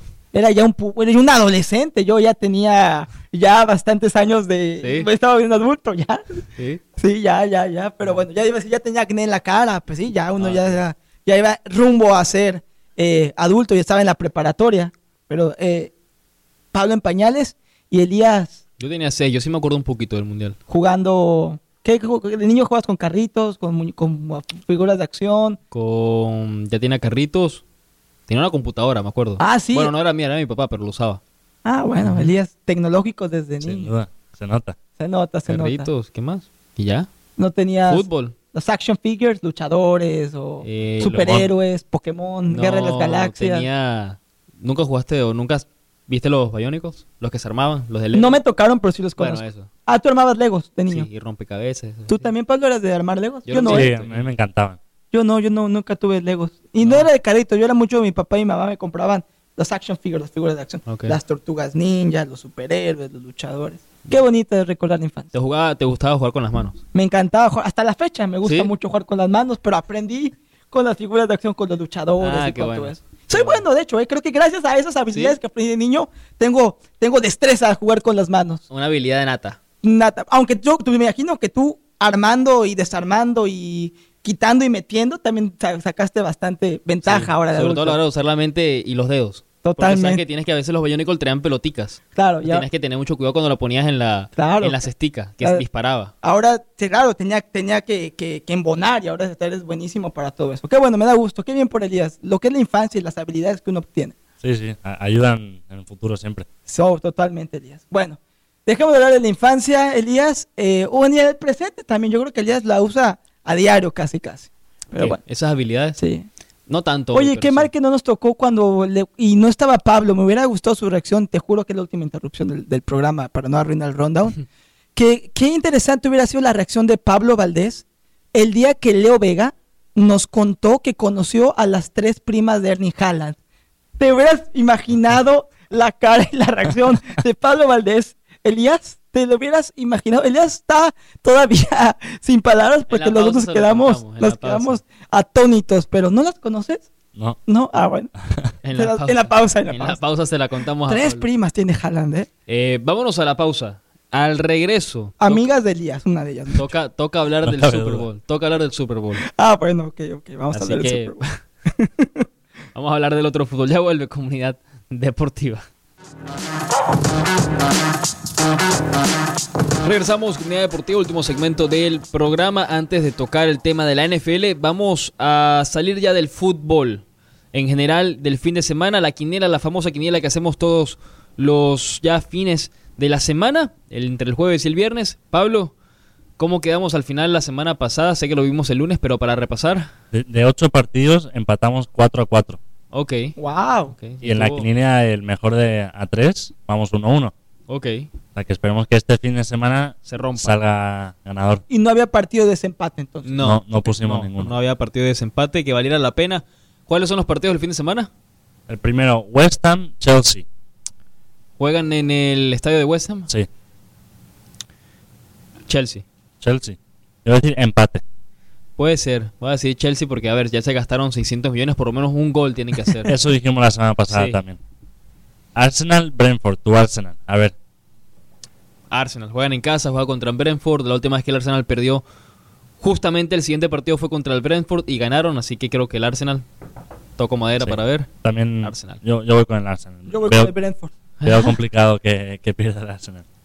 El siguiente, Liga Italiana, Lazio, Atalanta. Uy, eh, Atalanta. ¿Atalanta? Sí, yo también te- tengo que, que ir con Atalanta. Aunque la Lazio ganó o perdió el partido anterior. Creo que la Lazio... no estoy seguro, la verdad. Yo creo que la Lazio, porque la Lazio le ganó 4 a 0 al Milan y le dio un paseo. Eh, Pero al Milan esta temporada todo el mundo. Bueno, sí, también, el paseo, sí, sí, sí, la verdad es que sí. Eh, 4 a 0, empató 1 a 1, perdió contra la Juve, empató contra el Verona, juegan en el estadio de la Lazio. ¿Sabes qué? Ponme la Lazio. Uy, interesante. Ponme la Lazio. Perfecto. El siguiente, Valencia, Athletic Club de Bilbao. Uy. En Valencia recordemos que está a dos puntos del descenso. Y el Athletic Club de Bilbao viene, viene bien. Sí, Eh, el Athletic Club de Bilbao. ahí, voy también yo con, con el Athletic Club. El siguiente, la final del Mundial de Clubes, el Al Hilal Real Madrid. Real Madrid. Es fácil. Muy muy fácil este, yo también, Pablo. Eh, Manchester City, Aston Villa. Uh, Necesaria la victoria para el City. Viene en mal momento. Si no lo alcanza el United, eh, cuidado. Sí. es así. Eh, juegan en el estadio del City. Aston Villa. Aston Wow. Villa, interesante. ¿Tú, yo, Pablo? Yo voy con el Manchester City, no, Digo, no eso me lo cabe que duda. me dice la lógica, que va a ganar el City. Pero, ¿quién quita que a lo mejor Emery tiene un plan? El que arriesga gana. Sí, a ver. El siguiente, Celta, Atlético de Madrid. Ese está bueno. Juegan en el estadio del Celta, ¿no? Sí, Empate. empate. Ok. Yo voy con el, el Atlético de Madrid. Creo que, que sí que sacan la, la victoria contra el Celta. Y el último, Villarreal, Barça. Barça. Barça, yo también. Eh, Barça. No, Eh, no Barça. puedo ir contra mi ¿Juegan equipo. dónde? En el estadio. En, la en el? Villarreal. El Barcelona. Bueno, cuidado. Y entonces, hay varios resultados similares, pero hay varios también diferentes. Sí. Sí, sí, sí. Na- similares nada más hay Dos, ¿no? tres. ¿Tres? El Valencia Athletic Club, Al Hilal Real Madrid y Arsenal. Brentford. Ok. Y si quedan empatados, ¿cuál es el factor de desempate? Tenemos el desempate el lunes, Ok. eh, Liverpool-Everton. Ahí veremos. ¿O el Super Bowl? También. No, pe- eh, no. Me cuesta más es- porque no sé Es nada. de fútbol, no es de fútbol, es de No, fútbol. no hace nada. fútbol. Pero hablando de ese fútbol, vamos a hablar del Super Domingo que se nos viene ahora, que lo vamos a tener aquí, posiblemente lo tendremos acá, este Super Domingo, pero se nos vienen dos equipos. Uno que ya está acostumbrado, entre comillas, a estar en esta etapa de la temporada y el otro que regresa luego de, creo que son cuántos, siete, seis años. que ganó más el o Super, menos, el que- Super Domingo. que ganó el Super Domingo con, con Carson Wentz, por cierto, que fue el quarterback de, ese, de esa generación de los, Derrotó de los a. Bill Belichick y a Tom Brady. Exacto. El último Super Domingo que perdió el GOAT. Pero ahora, te pregunto, ¿es Mahomes hoy por hoy, en este Super Domingo que llega, ya es el mejor en ciertas partes? Si gana el domingo, ¿se le consideraría uno de los mejores jóvenes hasta ahora? Mahomes es el mejor quarterback ¿O en hace cuestión. frío? Perdón, ¿o hace frío? Ma- Mahomes es el mejor quarterback joven de la NFL en cuestión de lo que ha conseguido en su joven carrera. Llega a su tercer Super Domingo, ya ganó uno, ya perdió otro. Ahora viene una prueba complicada, cinco campeonatos de conferencia americana. Eh, tiene la fortuna de contar con un gran head coach, Andy Reid, que es un tipo que ya sabe lo que es perder más que ganar Super Domingos, pero trae un equipazo. Y Mahomes, a mi parecer, por el gran talento que tiene, está obligado el domingo a ganarle a las Águilas y a conseguir su segundo anillo de Super Domingo, su segundo campeonato, porque si no sería un campeonato en, en cuatro intentos. Y si el legado de Mahomes se mancha así, cuidado que un Joe Burrow que fácilmente podría quitarlo del camino en unos años como el mejor coreback joven, pero hoy por hoy sí. Mahomes es el sucesor de Brady, aunque le falta mucho camino que recorrer y tiene que ganar los partidos más importantes. Claro, ahora te quería preguntar rápido, lo de Mahomes, talento nato ¿Sí? para, para lanzar la pelota, para correr, para moverse, para hacer todo. Uno de los mejores hoy por hoy. Pero del otro lado tienes a Jalen Hunt, que yo creo que más allá del talento que debe tener, no le llega al talento de Mahomes, pero tiene ética de trabajo, de trabajo, trabajar, trabajar, trabajar, Totalmente. trabajar. Cuando ganaron al final de la, de la conferencia, él decía, no estamos listos todavía, todavía, perdón, no hemos llegado a la final. ¿Qué gana al final? ¿Talento nato? ¿O va a ser la ética de trabajo de Jalen Hunt? Jalen Hurts creo que tiene mucho talento, se vio en el colegial, pero le falta experiencia. Y cuando juegas un Super Domingo, el primero siempre es el más difícil, lo decía Tom Brady, porque no estás acostumbrado a jugar en el escenario más grande de la NFL. Lo de Jalen Hurts creo que cuenta con un gran equipo. Si uno piensa en Kansas y piensa en Filadelfia, las Águilas tienen el mejor equipo. Kansas, los Chiefs, tienen las mejores individualidades. Por lo tanto, creo que más allá de la buena ética que tiene Jalen Hurts, creo que la experiencia de Andy Reid, el talento natural de, de Mahomes y el talento individual del equipo, creo que son favoritos los Chiefs.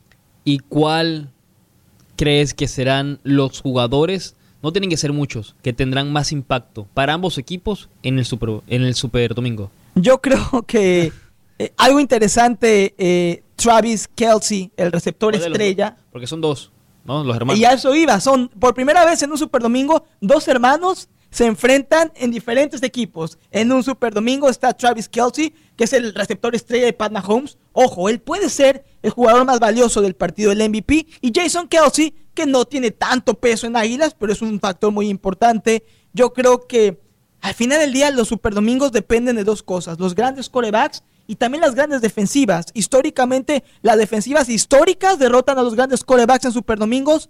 No me parece que Águilas, aunque es un equipo muy sólido, tenga una defensiva de época, de historia. Y por eso creo que el ataque ofensivo y la versatilidad de Mahomes y con Travis Kelsey le van a dar otro campeonato a- al coreback de los Chiefs.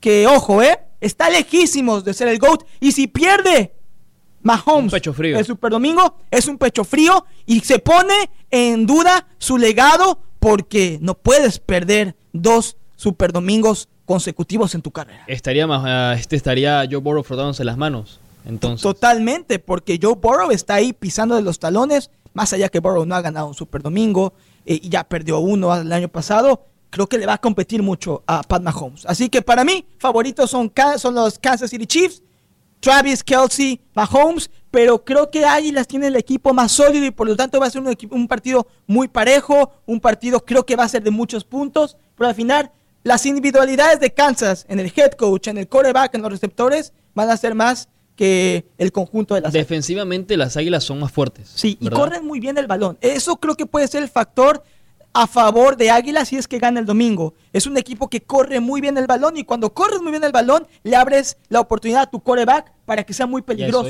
Y Jalen Hurts es el coreback con mayor pases largos en cuestión de yardas en la liga. Así que si logra Águilas correr el balón y Jalen Hurts tiene la oportunidad de lanzar el ovoide, creo que Águilas va a ganar. Pero Andy Reid, el coach de los Chiefs, es un tipo, es un viejo lobo, sabe hacer muy Sí. bien las cosas. Creo que va a detener la corrida de Águilas, le va a meter presión a Jalen Hurts y, y la defensiva de las Águilas, aunque es muy buena, no se ha enfrentado a un poderío defensivo como el de Kansas y no se ha enfrentado en la temporada a un Pat Mahomes. Así que Va a estar difícil. Tú le vas a. Mahomes entonces a Kansas. sí, la no te- lógica podría sí, no, no, no me gusta ninguno de los dos equipos, pero me gustaría que Mahomes empiece a- a cumplir todas las, las expectativas que le han puesto. Nada más ha ganado Super Domingo y ojo, si Mahomes pierde, Mahomes es un pecho frío. Yo le voy a Jalen Hurts y a las Águilas a ver qué va a pasar. Porque yo siempre te he dicho Mahomes, pero siento que Jalen Hurts lo veo mucho más centrado. Aparte, Mahomes viene con el tobillo más o menos. También Hurts viene un poco tocado. Y los dos vienen tocados, pero me da un poco más de, de tranquilidad del lado de Jalen Hurts que el de Mahomes. No sé por qué, simplemente como que en la persona, como se ha, como se ha movido en, en las Lo ves redes, seguro de sí mismo. se ve muy Sí. seguro. Entonces, aunque sea su primera vez, cuando estás seguro de ti, cualquier cosa podría pasar. Y la primera vez, Es la mejor. nunca se olvida. Nunca se olvida exactamente cuando estás en el Super Domingo o en cualquier final. Bueno, nos vamos. En Julián. cualquier momento importante. de- Exactamente. De, de recuerdo. Exactamente. Disfrute del Super Domingo. Y repito, ¿eh? Si Mahomes no gana el Super Domingo, Pecho frío. Pecho frío. Nos vamos. Comunidad Deportiva, nos vemos. Julián, Pablo, chao, chao. Este momento, every parent es Bienvenidos a Comunidad Deportiva, versión podcast. Escúchanos en vivo de lunes a viernes a las 12 del mediodía por Deportes Radio 760 AM. Comenzamos Comunidad Deportiva hoy jueves, jueves o jueves para muchos. Para mí un jueves normal, no sé para Julián y para Pablo, que se nos una.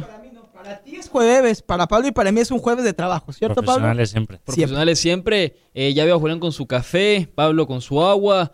Tranquilos, jueves con muchas noticias, sobre todo mucho fútbol. También ayer ganó el Real Madrid, se esperaba que ganara la- en el Mundial de Clubes contra el Al-Ali. Va a jugar contra el Al Hilal, el equipo de Arabia Saudita que le ganó al Flamengo sorpresivamente, nadie se lo esperaba. Buen partido, por cierto. Y hay un tema que ha estado rondando muchísimo en las redes desde que perdió el Flamengo y es si el fútbol se ha emparejado en distintas partes del mundo a comparación con los equipos en Europa y los grandes de Sudamérica. Vamos a ver eso. Me gusta ese tema. ¿eh? También suena ya de se sabe pues que el entrenador de México no será mexicano, ¿Ya se confirmó? ¿O no se ha confirmado. secreto a voces es un secreto a voces, no se ha confirmado y solamente quedan dos nombres, obviamente, para ser entrenador de la selección. Aparte de eso, eh, pues Yo te diría que ya nada más es un nombre, ¿eh? ya es un Te solo. lo cuento al ratito. Bueno, vamos a hablar de eso. También sale ya o se sabe más o menos cuánto tiempo duraría la investigación del Manchester City y cuánto cobraría por día el abogado del Manchester City para el tema que tiene pues con la Premier. Ojalá que no nos cobre todo lo que nos, tanto como nos cobra Pablo, ¿eh? no, Porque Pablo, no hay Pablo dinero está a que otro nivel. alcance. No, Pablo está a otro Eh, nivel. Pablo ¿Cobrar de qué, por favor? Perdimos hasta el aire acondicionado por la necesidad de llegarle al precio a Pablo, ¿eh? Estamos a punta de ventilador, estamos mal, mal, pero bueno, todo lo que sea por Pablo. Sudándola, sí, de acuerdo. Sí, sudando la gota gorda, como dicen por ahí. Aparte de eso, también está la quiniela para el fin de semana. De una vez entramos a eso y también, pues, hay que ser honestos, lo que se nos va a venir en el gran partido que se nos viene el domingo, vamos, Super Bowl. el Super Bowl, vamos a tocar un poquitico de eso en el último segmento también. ¿Habrá polémica o no habrá polémica? Porque aquí siempre está todo, casi no nunca nos ponemos al mismo, con la misma opinión en Tú el traes fútbol. el desorden, Elías. No, Pablo y yo, no, no, no, tipos no. profesionales, ordenados, ¿verdad? Disciplinados, Pablo. No, y también Siempre eso. eh, Superliga, Elías. La Superliga, eso, a eso iba. La Superliga sale otra vez un nuevo formato de la Superliga. Obviamente no están de acuerdo con eso. Vamos a analizarla un poquitico. Y también hoy es el deadline day de los trades en la NBA. Los últimos movimientos que ha pasado.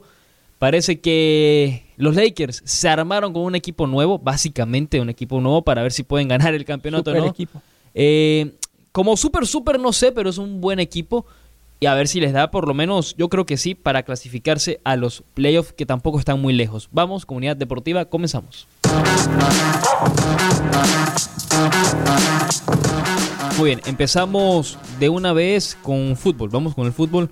Eh, con lo que nos queda de segmento, vamos con la selección mexicana, para salir del Sí, tema de una vez. Te lo cuento, te lo cuento que lo tengo al momento. Lo ¿eh? tienes en la mano, Lo cuéntame. tengo en la mano y qué grande es la noticia. Pablo Elías, les cuento que aparentemente después de tanta duda sobre quién va a ser el sucesor de Gerardo el Tata Martino, quedaron dos nombres, quedó Almada y quedó Diego Coca, y todo parece indicar que ya está pactado a falta que se anuncie probablemente mañana que Diego Coca va a ser el nuevo director técnico de la, de la selección mexicana, un director técnico no mexicano, como dijo Elías en los titulares, argentino, y su mayor logro hasta ahora en el fútbol mexicano, el bicampeonato que consiguió con Atlas. ¿Por qué yo creo que ya es un hecho que va a ser Diego Coca, Pablo? Porque hoy se informó que se deslindó por completo ya, renunció a su cargo actual de- como director técnico de Tigres, y la razón, que la Federación Mexicana de Fútbol ya le puso una oferta en la mesa, y todo parece indicar que Diego Coca va a ser el que va a tener a su mando el proceso mundialista de México rumbo al 2026. ¿Qué te parece? Un director técnico, Pablo, que no es mexicano, otro argentino más. Pues no, no sé, la verdad, no, no sé qué pensar en otra vez tener uno no mexicano. No sé si es bueno por tener a alguien fuera- más o menos fuera del sistema, aunque ya esté eh, varios años en, en la Liga Mexicana. Pero puede ser, con que sea algo nuevo, siempre es bienvenido, yo creo, para que haya Yo algo de cambio. Y la verdad, Elías, lo platicábamos fuera del micrófono. El problema es que no hay directores técnicos mexicanos que tengan, que hayan tenido ese fogueo internacional. Los Claro. pocos que hay no son candidatos o simplemente no les interesa la selección mexicana. A mí me parece Diego Coca bueno. Lo de la nacionalidad me parece intrascendente. Yo sé que se le criticó mucho al Tata Martino el hecho de que no se nunca sintió la camiseta mexicana. Eso también depende del Tata, pero también depende de la afición y de, la- de los medios de prensa y de cómo lo hagan sentir. Claro. Creo que Diego Coca lleva más años trabajando en México, tiene más experiencia, hizo bicampeón a un Atlas que tiene muchos futbolistas mexicanos, también algunos extranjeros, ha dirigido en Argentina, ha dirigido en Colombia, creo que hizo a Racing campeón, si no me equivoco, en algún momento, y bueno, hoy vive el mejor momento como director técnico, me parece una mejor opción Diego Coca que, Almada. que Almada, a mi parecer. Vestuarios grandes como tal, no sé cuáles han manejado. Diego Coca, la verdad lo desconozco. No sé qué tan Poco. grande era el de Racing, no lo tengo, no tengo la más mínima idea. Pero Y, tampoco Almada, ¿o ¿sí? eh, Almada tampoco, lo desconozco mucho. Eh, sé que estuvo en Ecuador, sé que llegó luego al Pachuca, eh, creo que también estuvo en Santos Laguna. Pero de vestuarios grandes tampoco sé qué tanto vestuario han tenido ambos en el sentido de personalidades en ellos.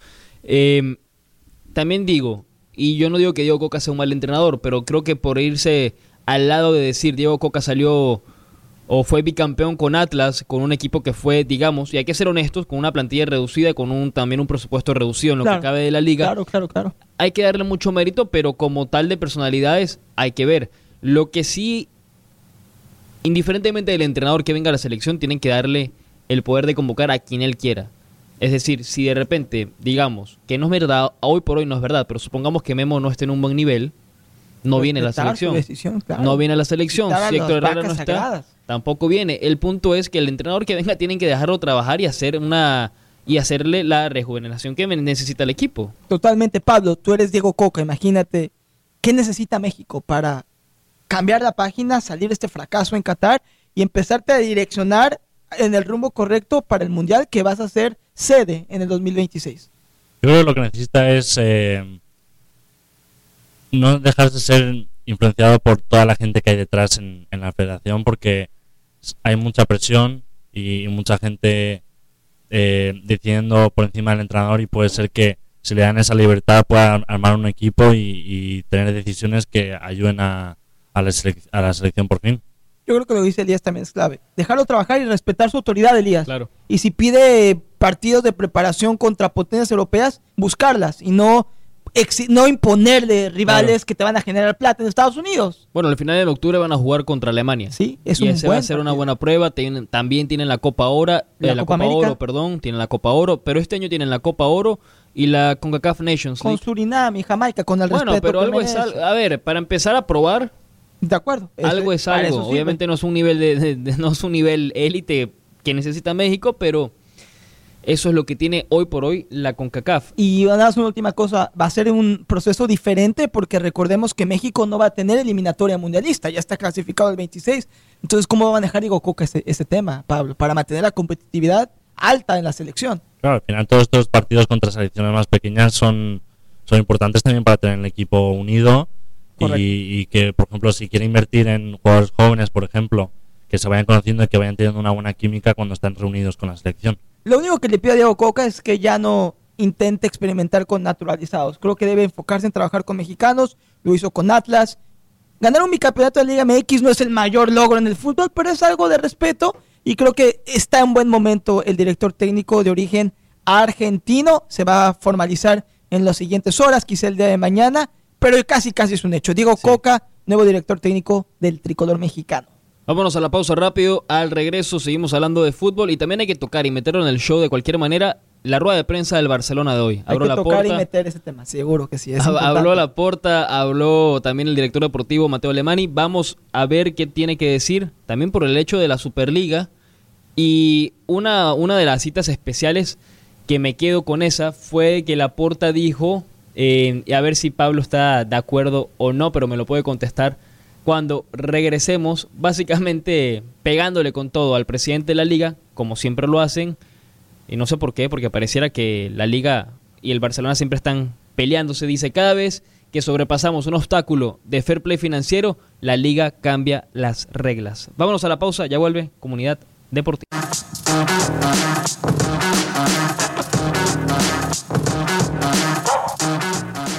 Regresamos, comunidad deportiva. Feliz jueves para todos. Felices porque tenemos la casa llena con Elías Bustamante, con Pablo Valdés. Yo soy Julián Saldívar y le recuerdo la importancia de reciclar correctamente con The Solid Waste Authority of Palm Beach County. Recuerde que hay cosas que no pueden reciclarse y que tampoco pueden ir a la basura y hay que desecharlos de manera correcta para mantener una comunidad limpia y saludable. Por ejemplo, los termómetros contienen mercurio y recuerde que esto puede dañar a las personas y también a las plantas y a los animales, a la vida silvestre. Las luces de tubo fluorescente, por ejemplo, las bombillas CFL y los termostatos viejos, todos estos tienen mercurio y no pueden ir a la basura. Afortunadamente, nosotros los residentes del condado Palm Beach podemos reciclarlos y llevar estos dispositivos con mercurio de manera gratuita a cualquiera de los siete centros de reciclaje y productos químicos domésticos que nos ofrece The Solid Waste Authority del condado Palm Beach. Encuentre su ubicación de entrega más cercana visitando en línea swa.org diagonal HCRC. Regresamos, Comunidad Deportiva, segundo segmento del programa. Estuvimos hablando sobre la selección mexicana y los dos candidatos que le quedan, Diego Coca y Tiago Almada. Uno, Elías, ya nada más queda uno. Es Diego Coca, te lo firmo. Si no me rapo. Si Diego Coca no es nombrado director técnico esta semana y es Almada o el Piojo, me rapo el cabello y las cejas. Así de convencido estoy. Ya renunció a su puesto de Tigres. ¿Sí ya? Ya, ya se deslindó por completo de Tigres y es porque ya tiene la, el Yo- contrato yo de había- la Federación Yo tenía de entendido que, se iba, que era una opción era eso, salir ahora, de una vez de Tigres, pero la otra era que Tigres había pedido a la federación que aguantaran hasta que se acabara la temporada. No, ya está confirmado, espndeportes.com, que Diego Coca ya presentó su renuncia al club de Tigres y que ahora están buscando en Nuevo León a nada más y nada menos que a Gareca para sustituir a, a- Ajá.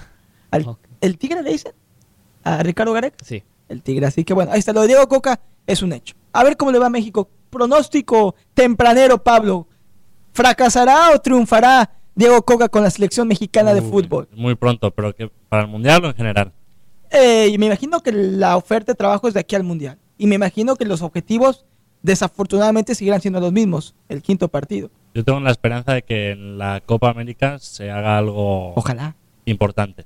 No voy a Ojalá. decir llegar a la final, pero dar buena imagen por lo menos. Claro, recuperar la competitividad que México ha tenido con Sudamérica en años anteriores. Y una pregunta, Elías, tempranero, en tu bola de cristal. ¿Triunfará Diego Coca con México o será más de lo mismo? Deja que la froto, ya te digo, ya va. Frótala, frótala, concéntrate, piénsalo. Para mí sí le va bien. Sí, Sí, le va a ir bien. Siempre y cuando lo dejen trabajar. Siempre, ese es el problema, que lo dejen trabajar. Bueno, en fin. Por cierto que hablábamos de la Superliga y le decía a Pablo y Elías y le comparto a la gente que ayer buscando qué ver en la televisión con mi esposa me encontré en Apple TV, en Apple TV Plus, este documental de cuatro episodios que se llama Super League, The War for Football, la guerra por el fútbol. Y está interesante el formato porque son cuatro episodios, día uno, día dos, día tres, día cuatro, recordando que fueron esas que Claro. 70, 96 horas que duró el proyecto. Así que hay que adicionarlo a la lista para ver, eh, Pablo. Sí, debe ser interesante eh, entender todo lo que pasó durante esos cuatro días. Eh, la creación eh, y el derrumbe de la Superliga, que parece ser que tiene vida todavía, Elías. Dicen que tiene vida todavía la liga, eh, la Superliga Europea. Vamos a tocarla por encima porque tampoco es que han soltado mucho Mm. eh, de lo que podría pasar. La liga, la Superliga Europea anunció esta mañana su nueva propuesta. 60-80 equipos, divisiones, varias divisiones, no hay miembros permanentes y mínimo de 14 partidos por equipo por temporada. Digo, a mí me suena como si fuera otra Champions. No creo que se dé. Porque básicamente, hasta donde tengo entendido, quiere decir que los equipos de la Superliga salen de sus ligas, ¿correcto? Para jugar la Supercopa, la Superliga Europea. No estarían jugando ligas. No estarían jugando Liga y, sí está- y tampoco Champions. Y tampoco Champions. Esta es una liga de ellos Nunca. solamente. Nunca va a. Claro, ¿Sabes claro. la cantidad de dinero que van a perder los clubes, Elías? Bueno, o ganar. Porque más que nada ganarla. ¿Por qué? Porque si, como dice Pablo, si de repente el Real Madrid, Barcelona, el Atlético se salieran de la liga y se salen de la Champions para entrar a la Superliga, el Atlético, el Barça y el Madrid estarían jugando constantemente contra el City, el Chelsea, el Arsenal, el Inter Milan, sí, el Bayern. Múnich, por decirte equipos, constantemente uno tras otro tras otro. ¿Qué harías tú como aficionado? ¿Te sentarías a ver la Champions sin ellos? ¿O te sientas a ver lo que verías todas las semanas? Todas las semanas verías un City Real Madrid, por decirte algo. Pero como todo en la vida, nos acostumbramos. Sí, pierde la esencia de ver un, un partido de Champions como los que tenemos ahora de PSG Bayern. Se vuelve Estamos- cotidiano, Pablo. Yo estoy ansioso por ver ese partido y si pasa todas las semanas, va a ser como ver ahora un Osasuna Valladolid. Nadie Claro. le importa No. De demasiado ver esos partidos De y va a perder la emoción que tienen los partidos grandes. Claro. Y con la Superliga sería mucho más complicado ver lo que pasó, por ejemplo, la temporada pasada. Ver un Villarreal llegando a semifinal de Champions. En una Cada Superliga no podría pasar. que es parte importante de una esencia de un torneo como Claro, Champions. También imagínate la liga sin el Barça, el Madrid y el Atlético. Nadie la va a Nadie, ver. nadie la va a Pero ver sería muy competitiva. y perdería mucho dinero también. Bajaría de nivel, quizá o aumentaría de nivel porque ahí no habría favoritos y no sería una carrera de tres como normalmente lo es. Sería más competitiva, pero perdería también yo creo que mucho mucho dinero porque sí, al final Brillo, eh, claro. en, en la liga eh, la mayoría del dinero viene del Barça el Madrid y el Atlético lo aumento, pero el Barça y el Madrid Claro. son potencias máquina, mundiales. Sí, Sí. son la máquina de esa liga. Ahora, ¿ustedes creen que la Superliga algún día se va a volver realidad? No, yo creo que no. Yo creo que no. Me parece que, que FIFA y las ligas se pondrían muy muy estrictos con, con las reglas cuando si, si llega a avanzar este proyecto. Claro. Aparte, imagínate, yo creo que también eso va a perjudicar a muchas personas, pienso yo, más allá de los aficionados. Desde el punto de vista financiero, obviamente le va a ir bien al club, obviamente le podría ir bien a los jugadores porque está jugando en la Superliga, más ganancias, más dinero para ellos. Pero al mismo tiempo, yo creo que tiene que haber uno que otro jugador que piense, no, yo quiero jugar Champions, ese ha sido mi sueño, está la Champions, es la Champions, está la liga, no, yo no le veo sentido. Quizás hoy te puedo decir que no lo veo que pase pero y puede sonar muy obvio, pero de que puede pasar, puede pasar. No es algo que hay que descartar completamente tampoco. Sí, cuando gente importante quiere más dinero es complicado pararles también. Es cierto, y el fútbol es eso. Sí, es pura ambición. Es un negocio. Sí, total, Totalmente. Y sigue creciendo, si no, pregúntele a la Premier League. Por cierto, que salieron los premios de Best. No sé si Pablo está aquí Sí. nominado a nivel interno como el, el galán de la oficina, total. ¿eh? Eh, del Carmi, Del Carmi, sí. Ah, es que hoy son los premios de la compañía y también salieron los nominados a lo mejor del Sí, fútbol, FIFA. The Best. Pero yo me enteré que Pablo va a ganar el- los Carmi, los premios de la compañía, como el como el, el galán. El, ¿En serio? ¿Cómo dicen en España? El galán. el, No, no sabía que había ese el, premio. el Don. Juan, el, ¿cómo dicen en Venezuela? En México decimos el Don Juan, el, el jefe de jefes aquí, ¿eh? El que trae loco a todas y a todos. Me dijeron que Ah, Pablo bueno. está nominado y que es una carrera de uno nada más. ya se sonrojó el hombre. Sí, no, pero Por Pablo favor. está acostumbrado a la fama, al reconocimiento, a, todo eso. Famoso no soy mucho. Es lo que él piensa. Eso No, es lo que para cree. fama Elías es tiktokero, Sí. ¿eh? No, Nominado de Grammy, no. Elías No, Bustamante. no, no, no, no, no, no. A mí déjeme tranquilito, yo estoy tranquilo, solo, Casi tan famoso como Harry Styles. ¿Cómo? Casi, casi. Casi tan famoso como Harry Styles. como tú. ¿No te gusta? No, no, no, no. Harry Styles es otra cosa. ¿No te gusta Harry Styles? Poquito, A mí sí me gusta. ¿te Sí. gusta la música de Harry Sí, Styles? muy bueno. Sí. Su último disco estuvo bueno. No lo he escuchado. ¿No? No, No. escúchalo, Elías. Te lo voy a obsequiar. Para que cuando lo escuches pienses en mí. Te acuerdes de mí. Eh, Qué bonito. qué, qué- qué lindo, qué corazón. Pura tiene amistad Julián. aquí, Sí, Pablo. Como te das cuenta, emana una energía de fraternidad aquí. Eh, no sé si es de los dos Es lados, mutuo. pero sí, es mutuo, parte. es No sé mutuo. si es- Ay, me gustaría pensar que sí. Sí, sí, sí. Hay Sí, que, sí es, sí ma- es. más vale pensar que sí. ¿Para qué tener un baño de realidad? Pero bueno, en fin. Rápido, para salir eh, antes de la pausa, ya que tocabas el premio de The Best. Sí, Eh, la del de Pablo. Sí, la del Pablo. Vamos, Vamos a hablar rápido del FIFA The Best, el de los entrenadores. Ya salió la lista de los entrenadores. Rápidamente, para la lista eh, masculina, Ancelotti, Guardiola y Scaloni. Pronósticos. Pues con, con el mundial y cómo se dio, veo muy. Puede ser que favorito a Scaloni. Coincido, Elías. Yo creo que Scaloni. Argentina no ganaba ningún título desde hace 28 años y ganó tres seguidos. Sí, cierto. Tienes razón. Entonces, tiene que Claro, la. Copa América, la finalísima y la. Copa del Ahora, con todo respeto, yo no quiero quitarle mérito tampoco a Guardiola.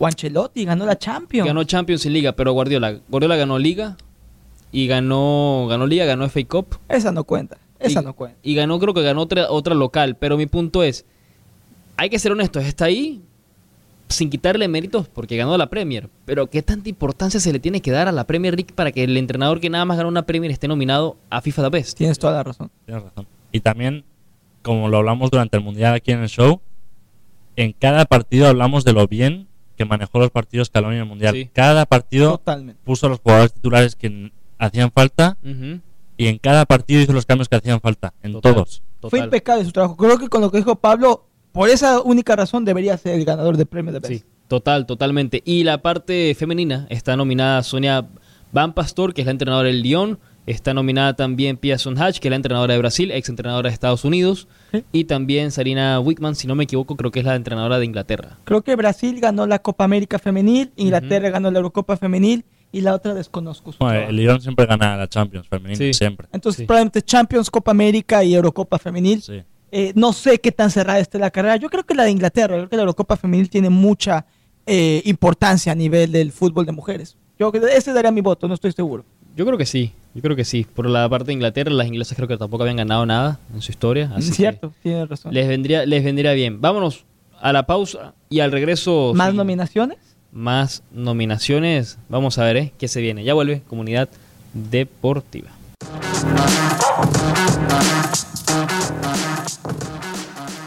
Ya regresamos, comunidad deportiva, llegando usted cortesía de mi banco, PNC Bank. Recuerde, yo Julián Saldívar se lo recomiendo y se lo recomiendo porque llevo 10 años siendo un cliente feliz, orgulloso, satisfecho de PNC. Me ha ayudado a conseguir mis metas financieras aquí en los Estados Unidos desde que me mudé de México y ha sido una de las mejores decisiones. Se lo digo sinceramente que he tomado el volverme parte de la clientela de PNC Bank y por eso quiero que usted también aproveche y sea parte de esta increíble organización bancaria y financiera. Recuerde que la integridad es un valor muy importante para PNC Bank. Ellos tienen el compromiso de ayudar a sus clientes y a sus familias a avanzar financieramente. Al ser el banco de nuestra comunidad hispana por décadas, el equipo de PNC Bank en cada oficina, en cada local, le va a ofrecer asesoría financiera personalizada para motivarlo a que tome las mejores decisiones según su situación de vida. Recuerde, PNC Bank es su banco a elegir. Descubra cómo puede marcar la diferencia en usted, en su familia, en su comunidad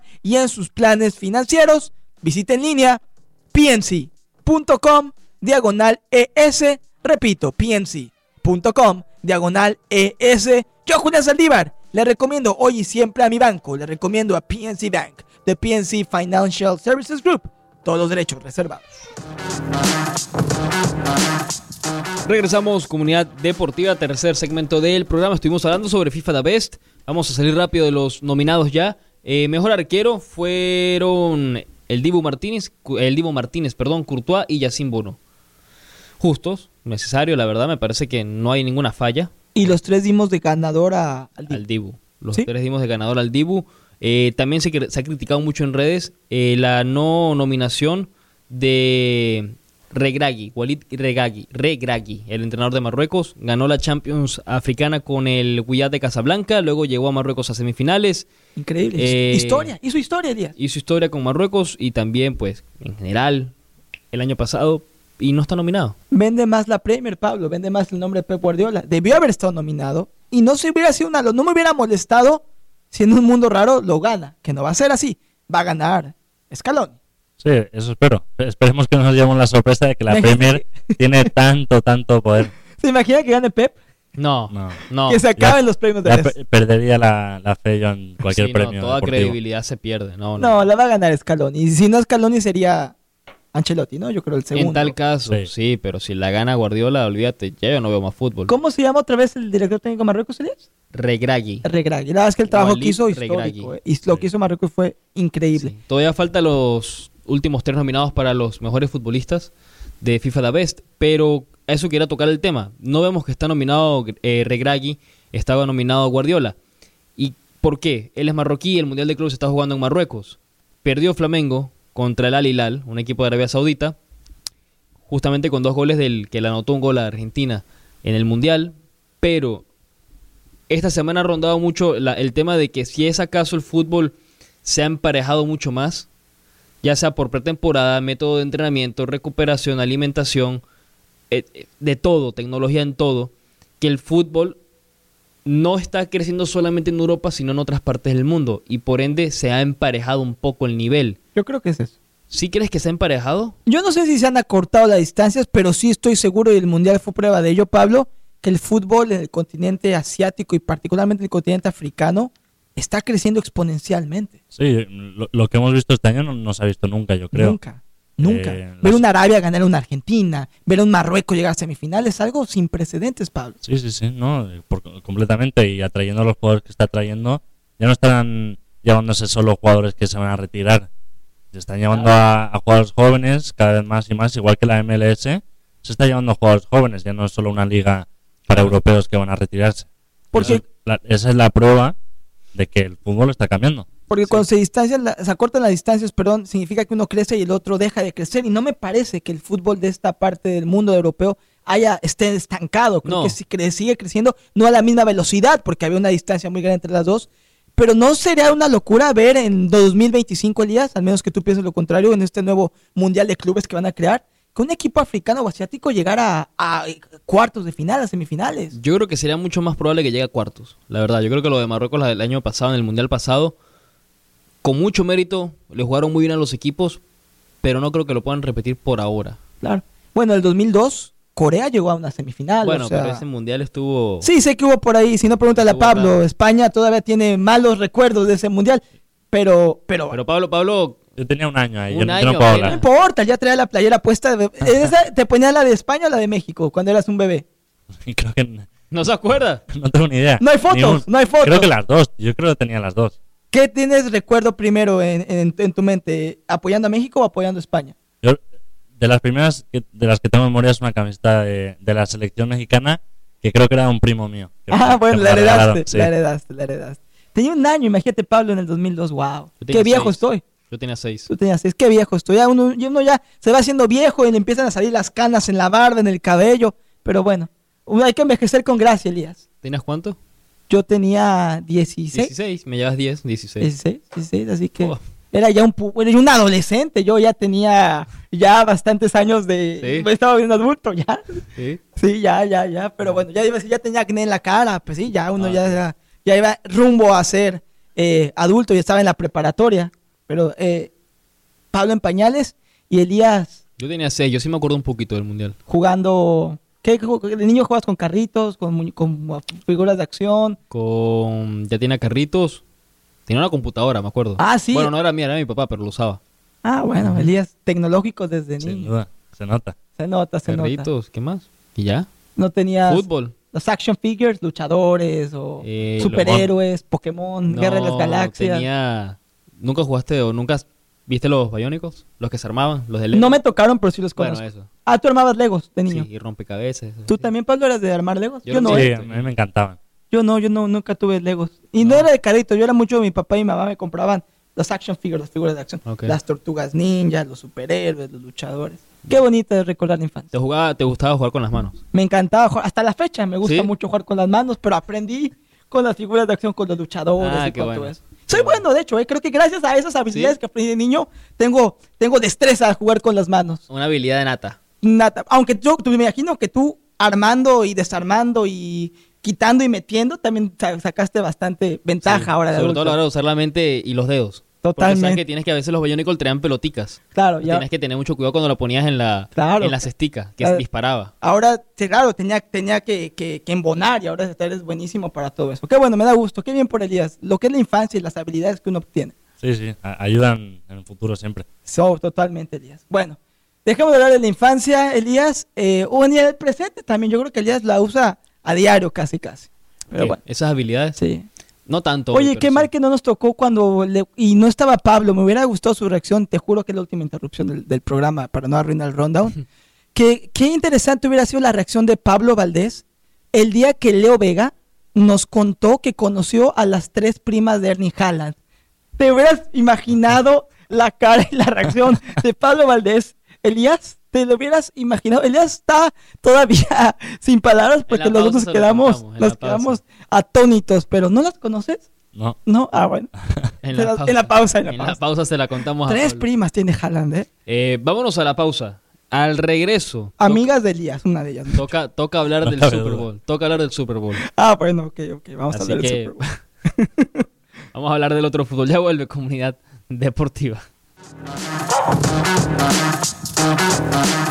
Regresamos, comunidad deportiva, último segmento del programa. Antes de tocar el tema de la NFL, vamos a salir ya del fútbol en general del fin de semana. La quiniela, la famosa quiniela que hacemos todos los ya fines de la semana, el- entre el jueves y el viernes. Pablo, ¿cómo quedamos al final la semana pasada? Sé que lo vimos el lunes, pero para repasar. de, ocho partidos empatamos 4 a 4.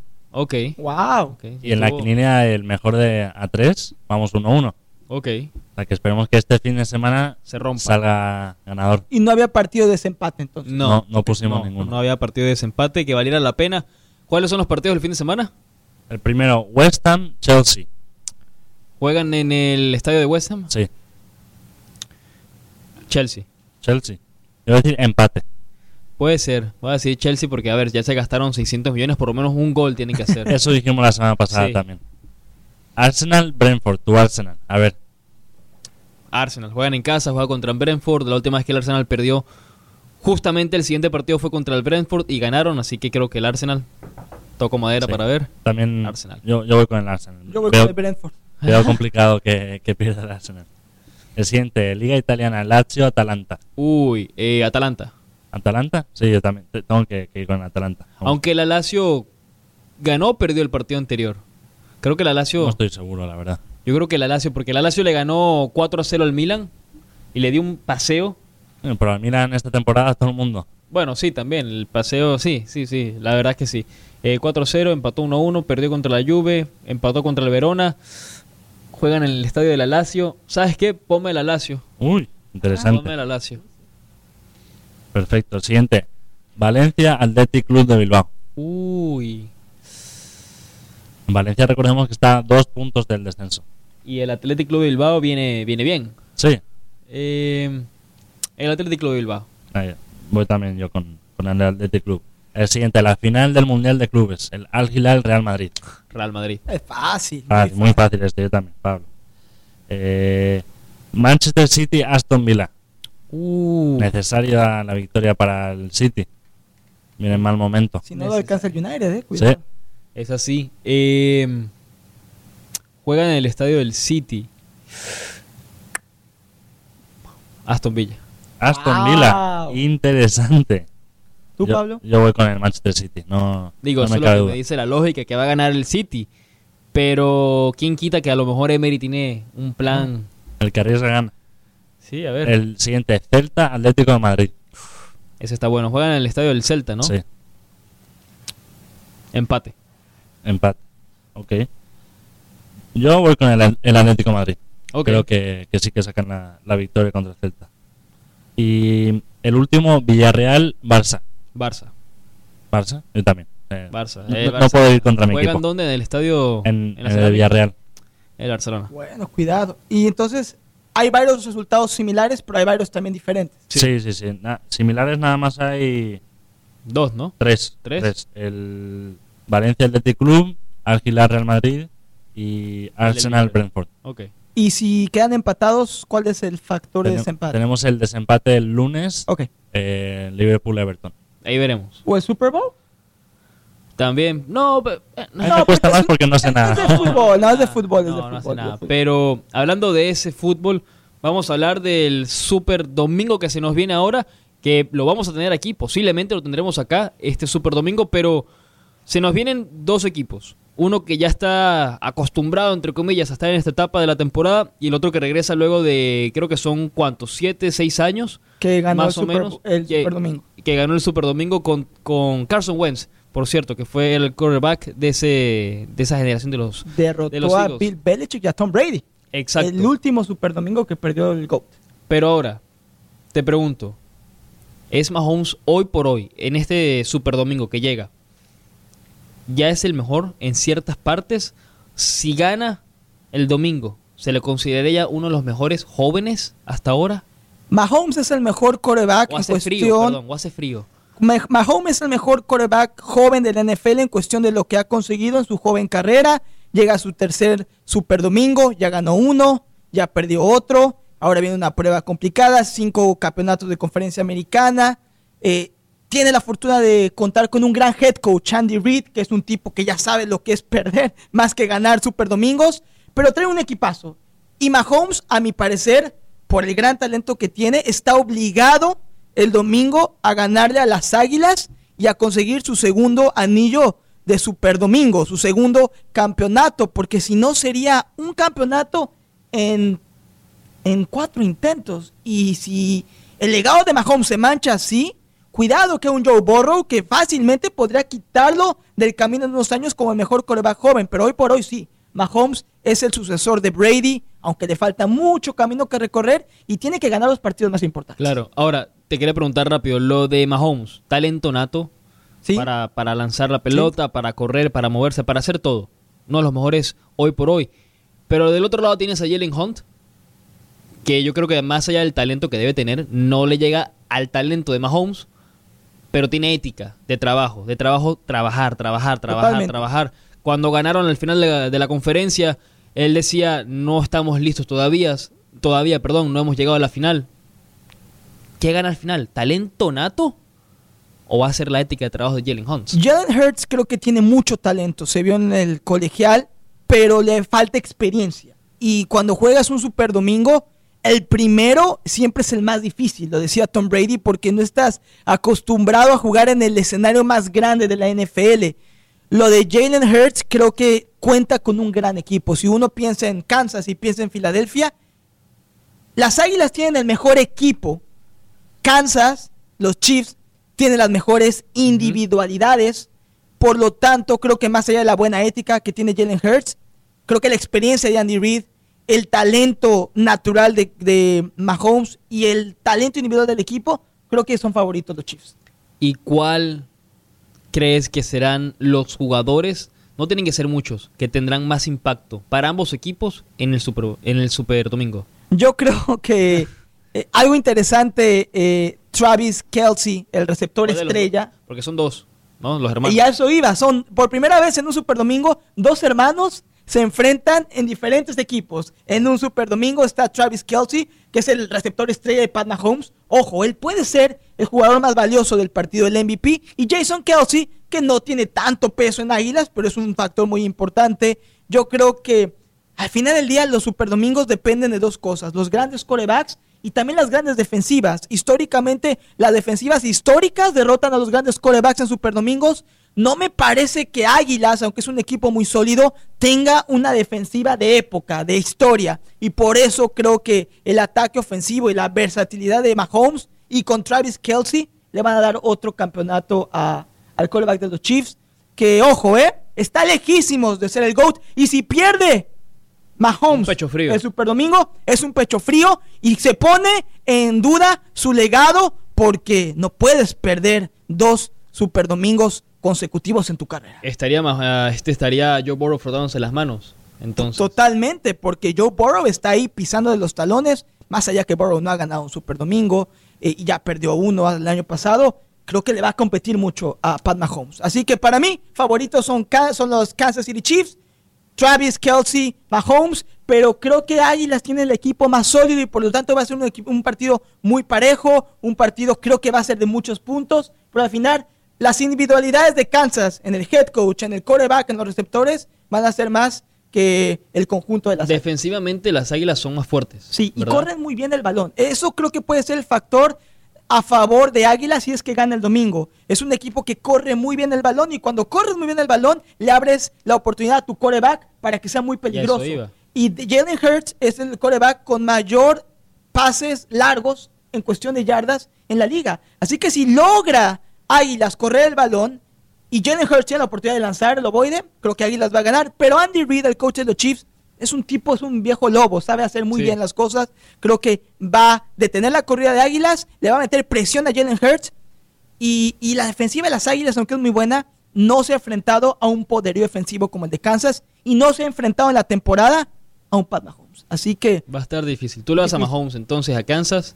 Sí, la no te- lógica podría sí, ser. no, no, no me gusta ninguno de los dos equipos, pero me gustaría que Mahomes empiece a- a cumplir todas las, las expectativas que le han puesto. Nada más ha ganado Super Domingo y ojo, si Mahomes pierde, Mahomes es un pecho frío. Yo le voy a Jalen Hurts y a las Águilas a ver qué va a pasar.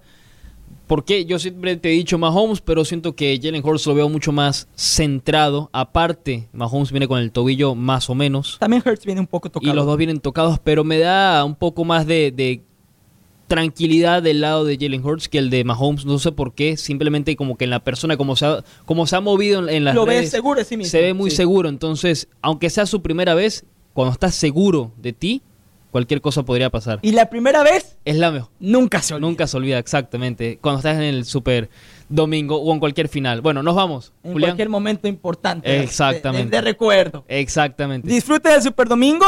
Y repito, ¿eh? Si Mahomes no gana el Super Domingo, Pecho frío. Pecho frío. Nos vamos. Comunidad Deportiva, nos vemos. Julián, Pablo. Chao, chao. Este momento, every parent is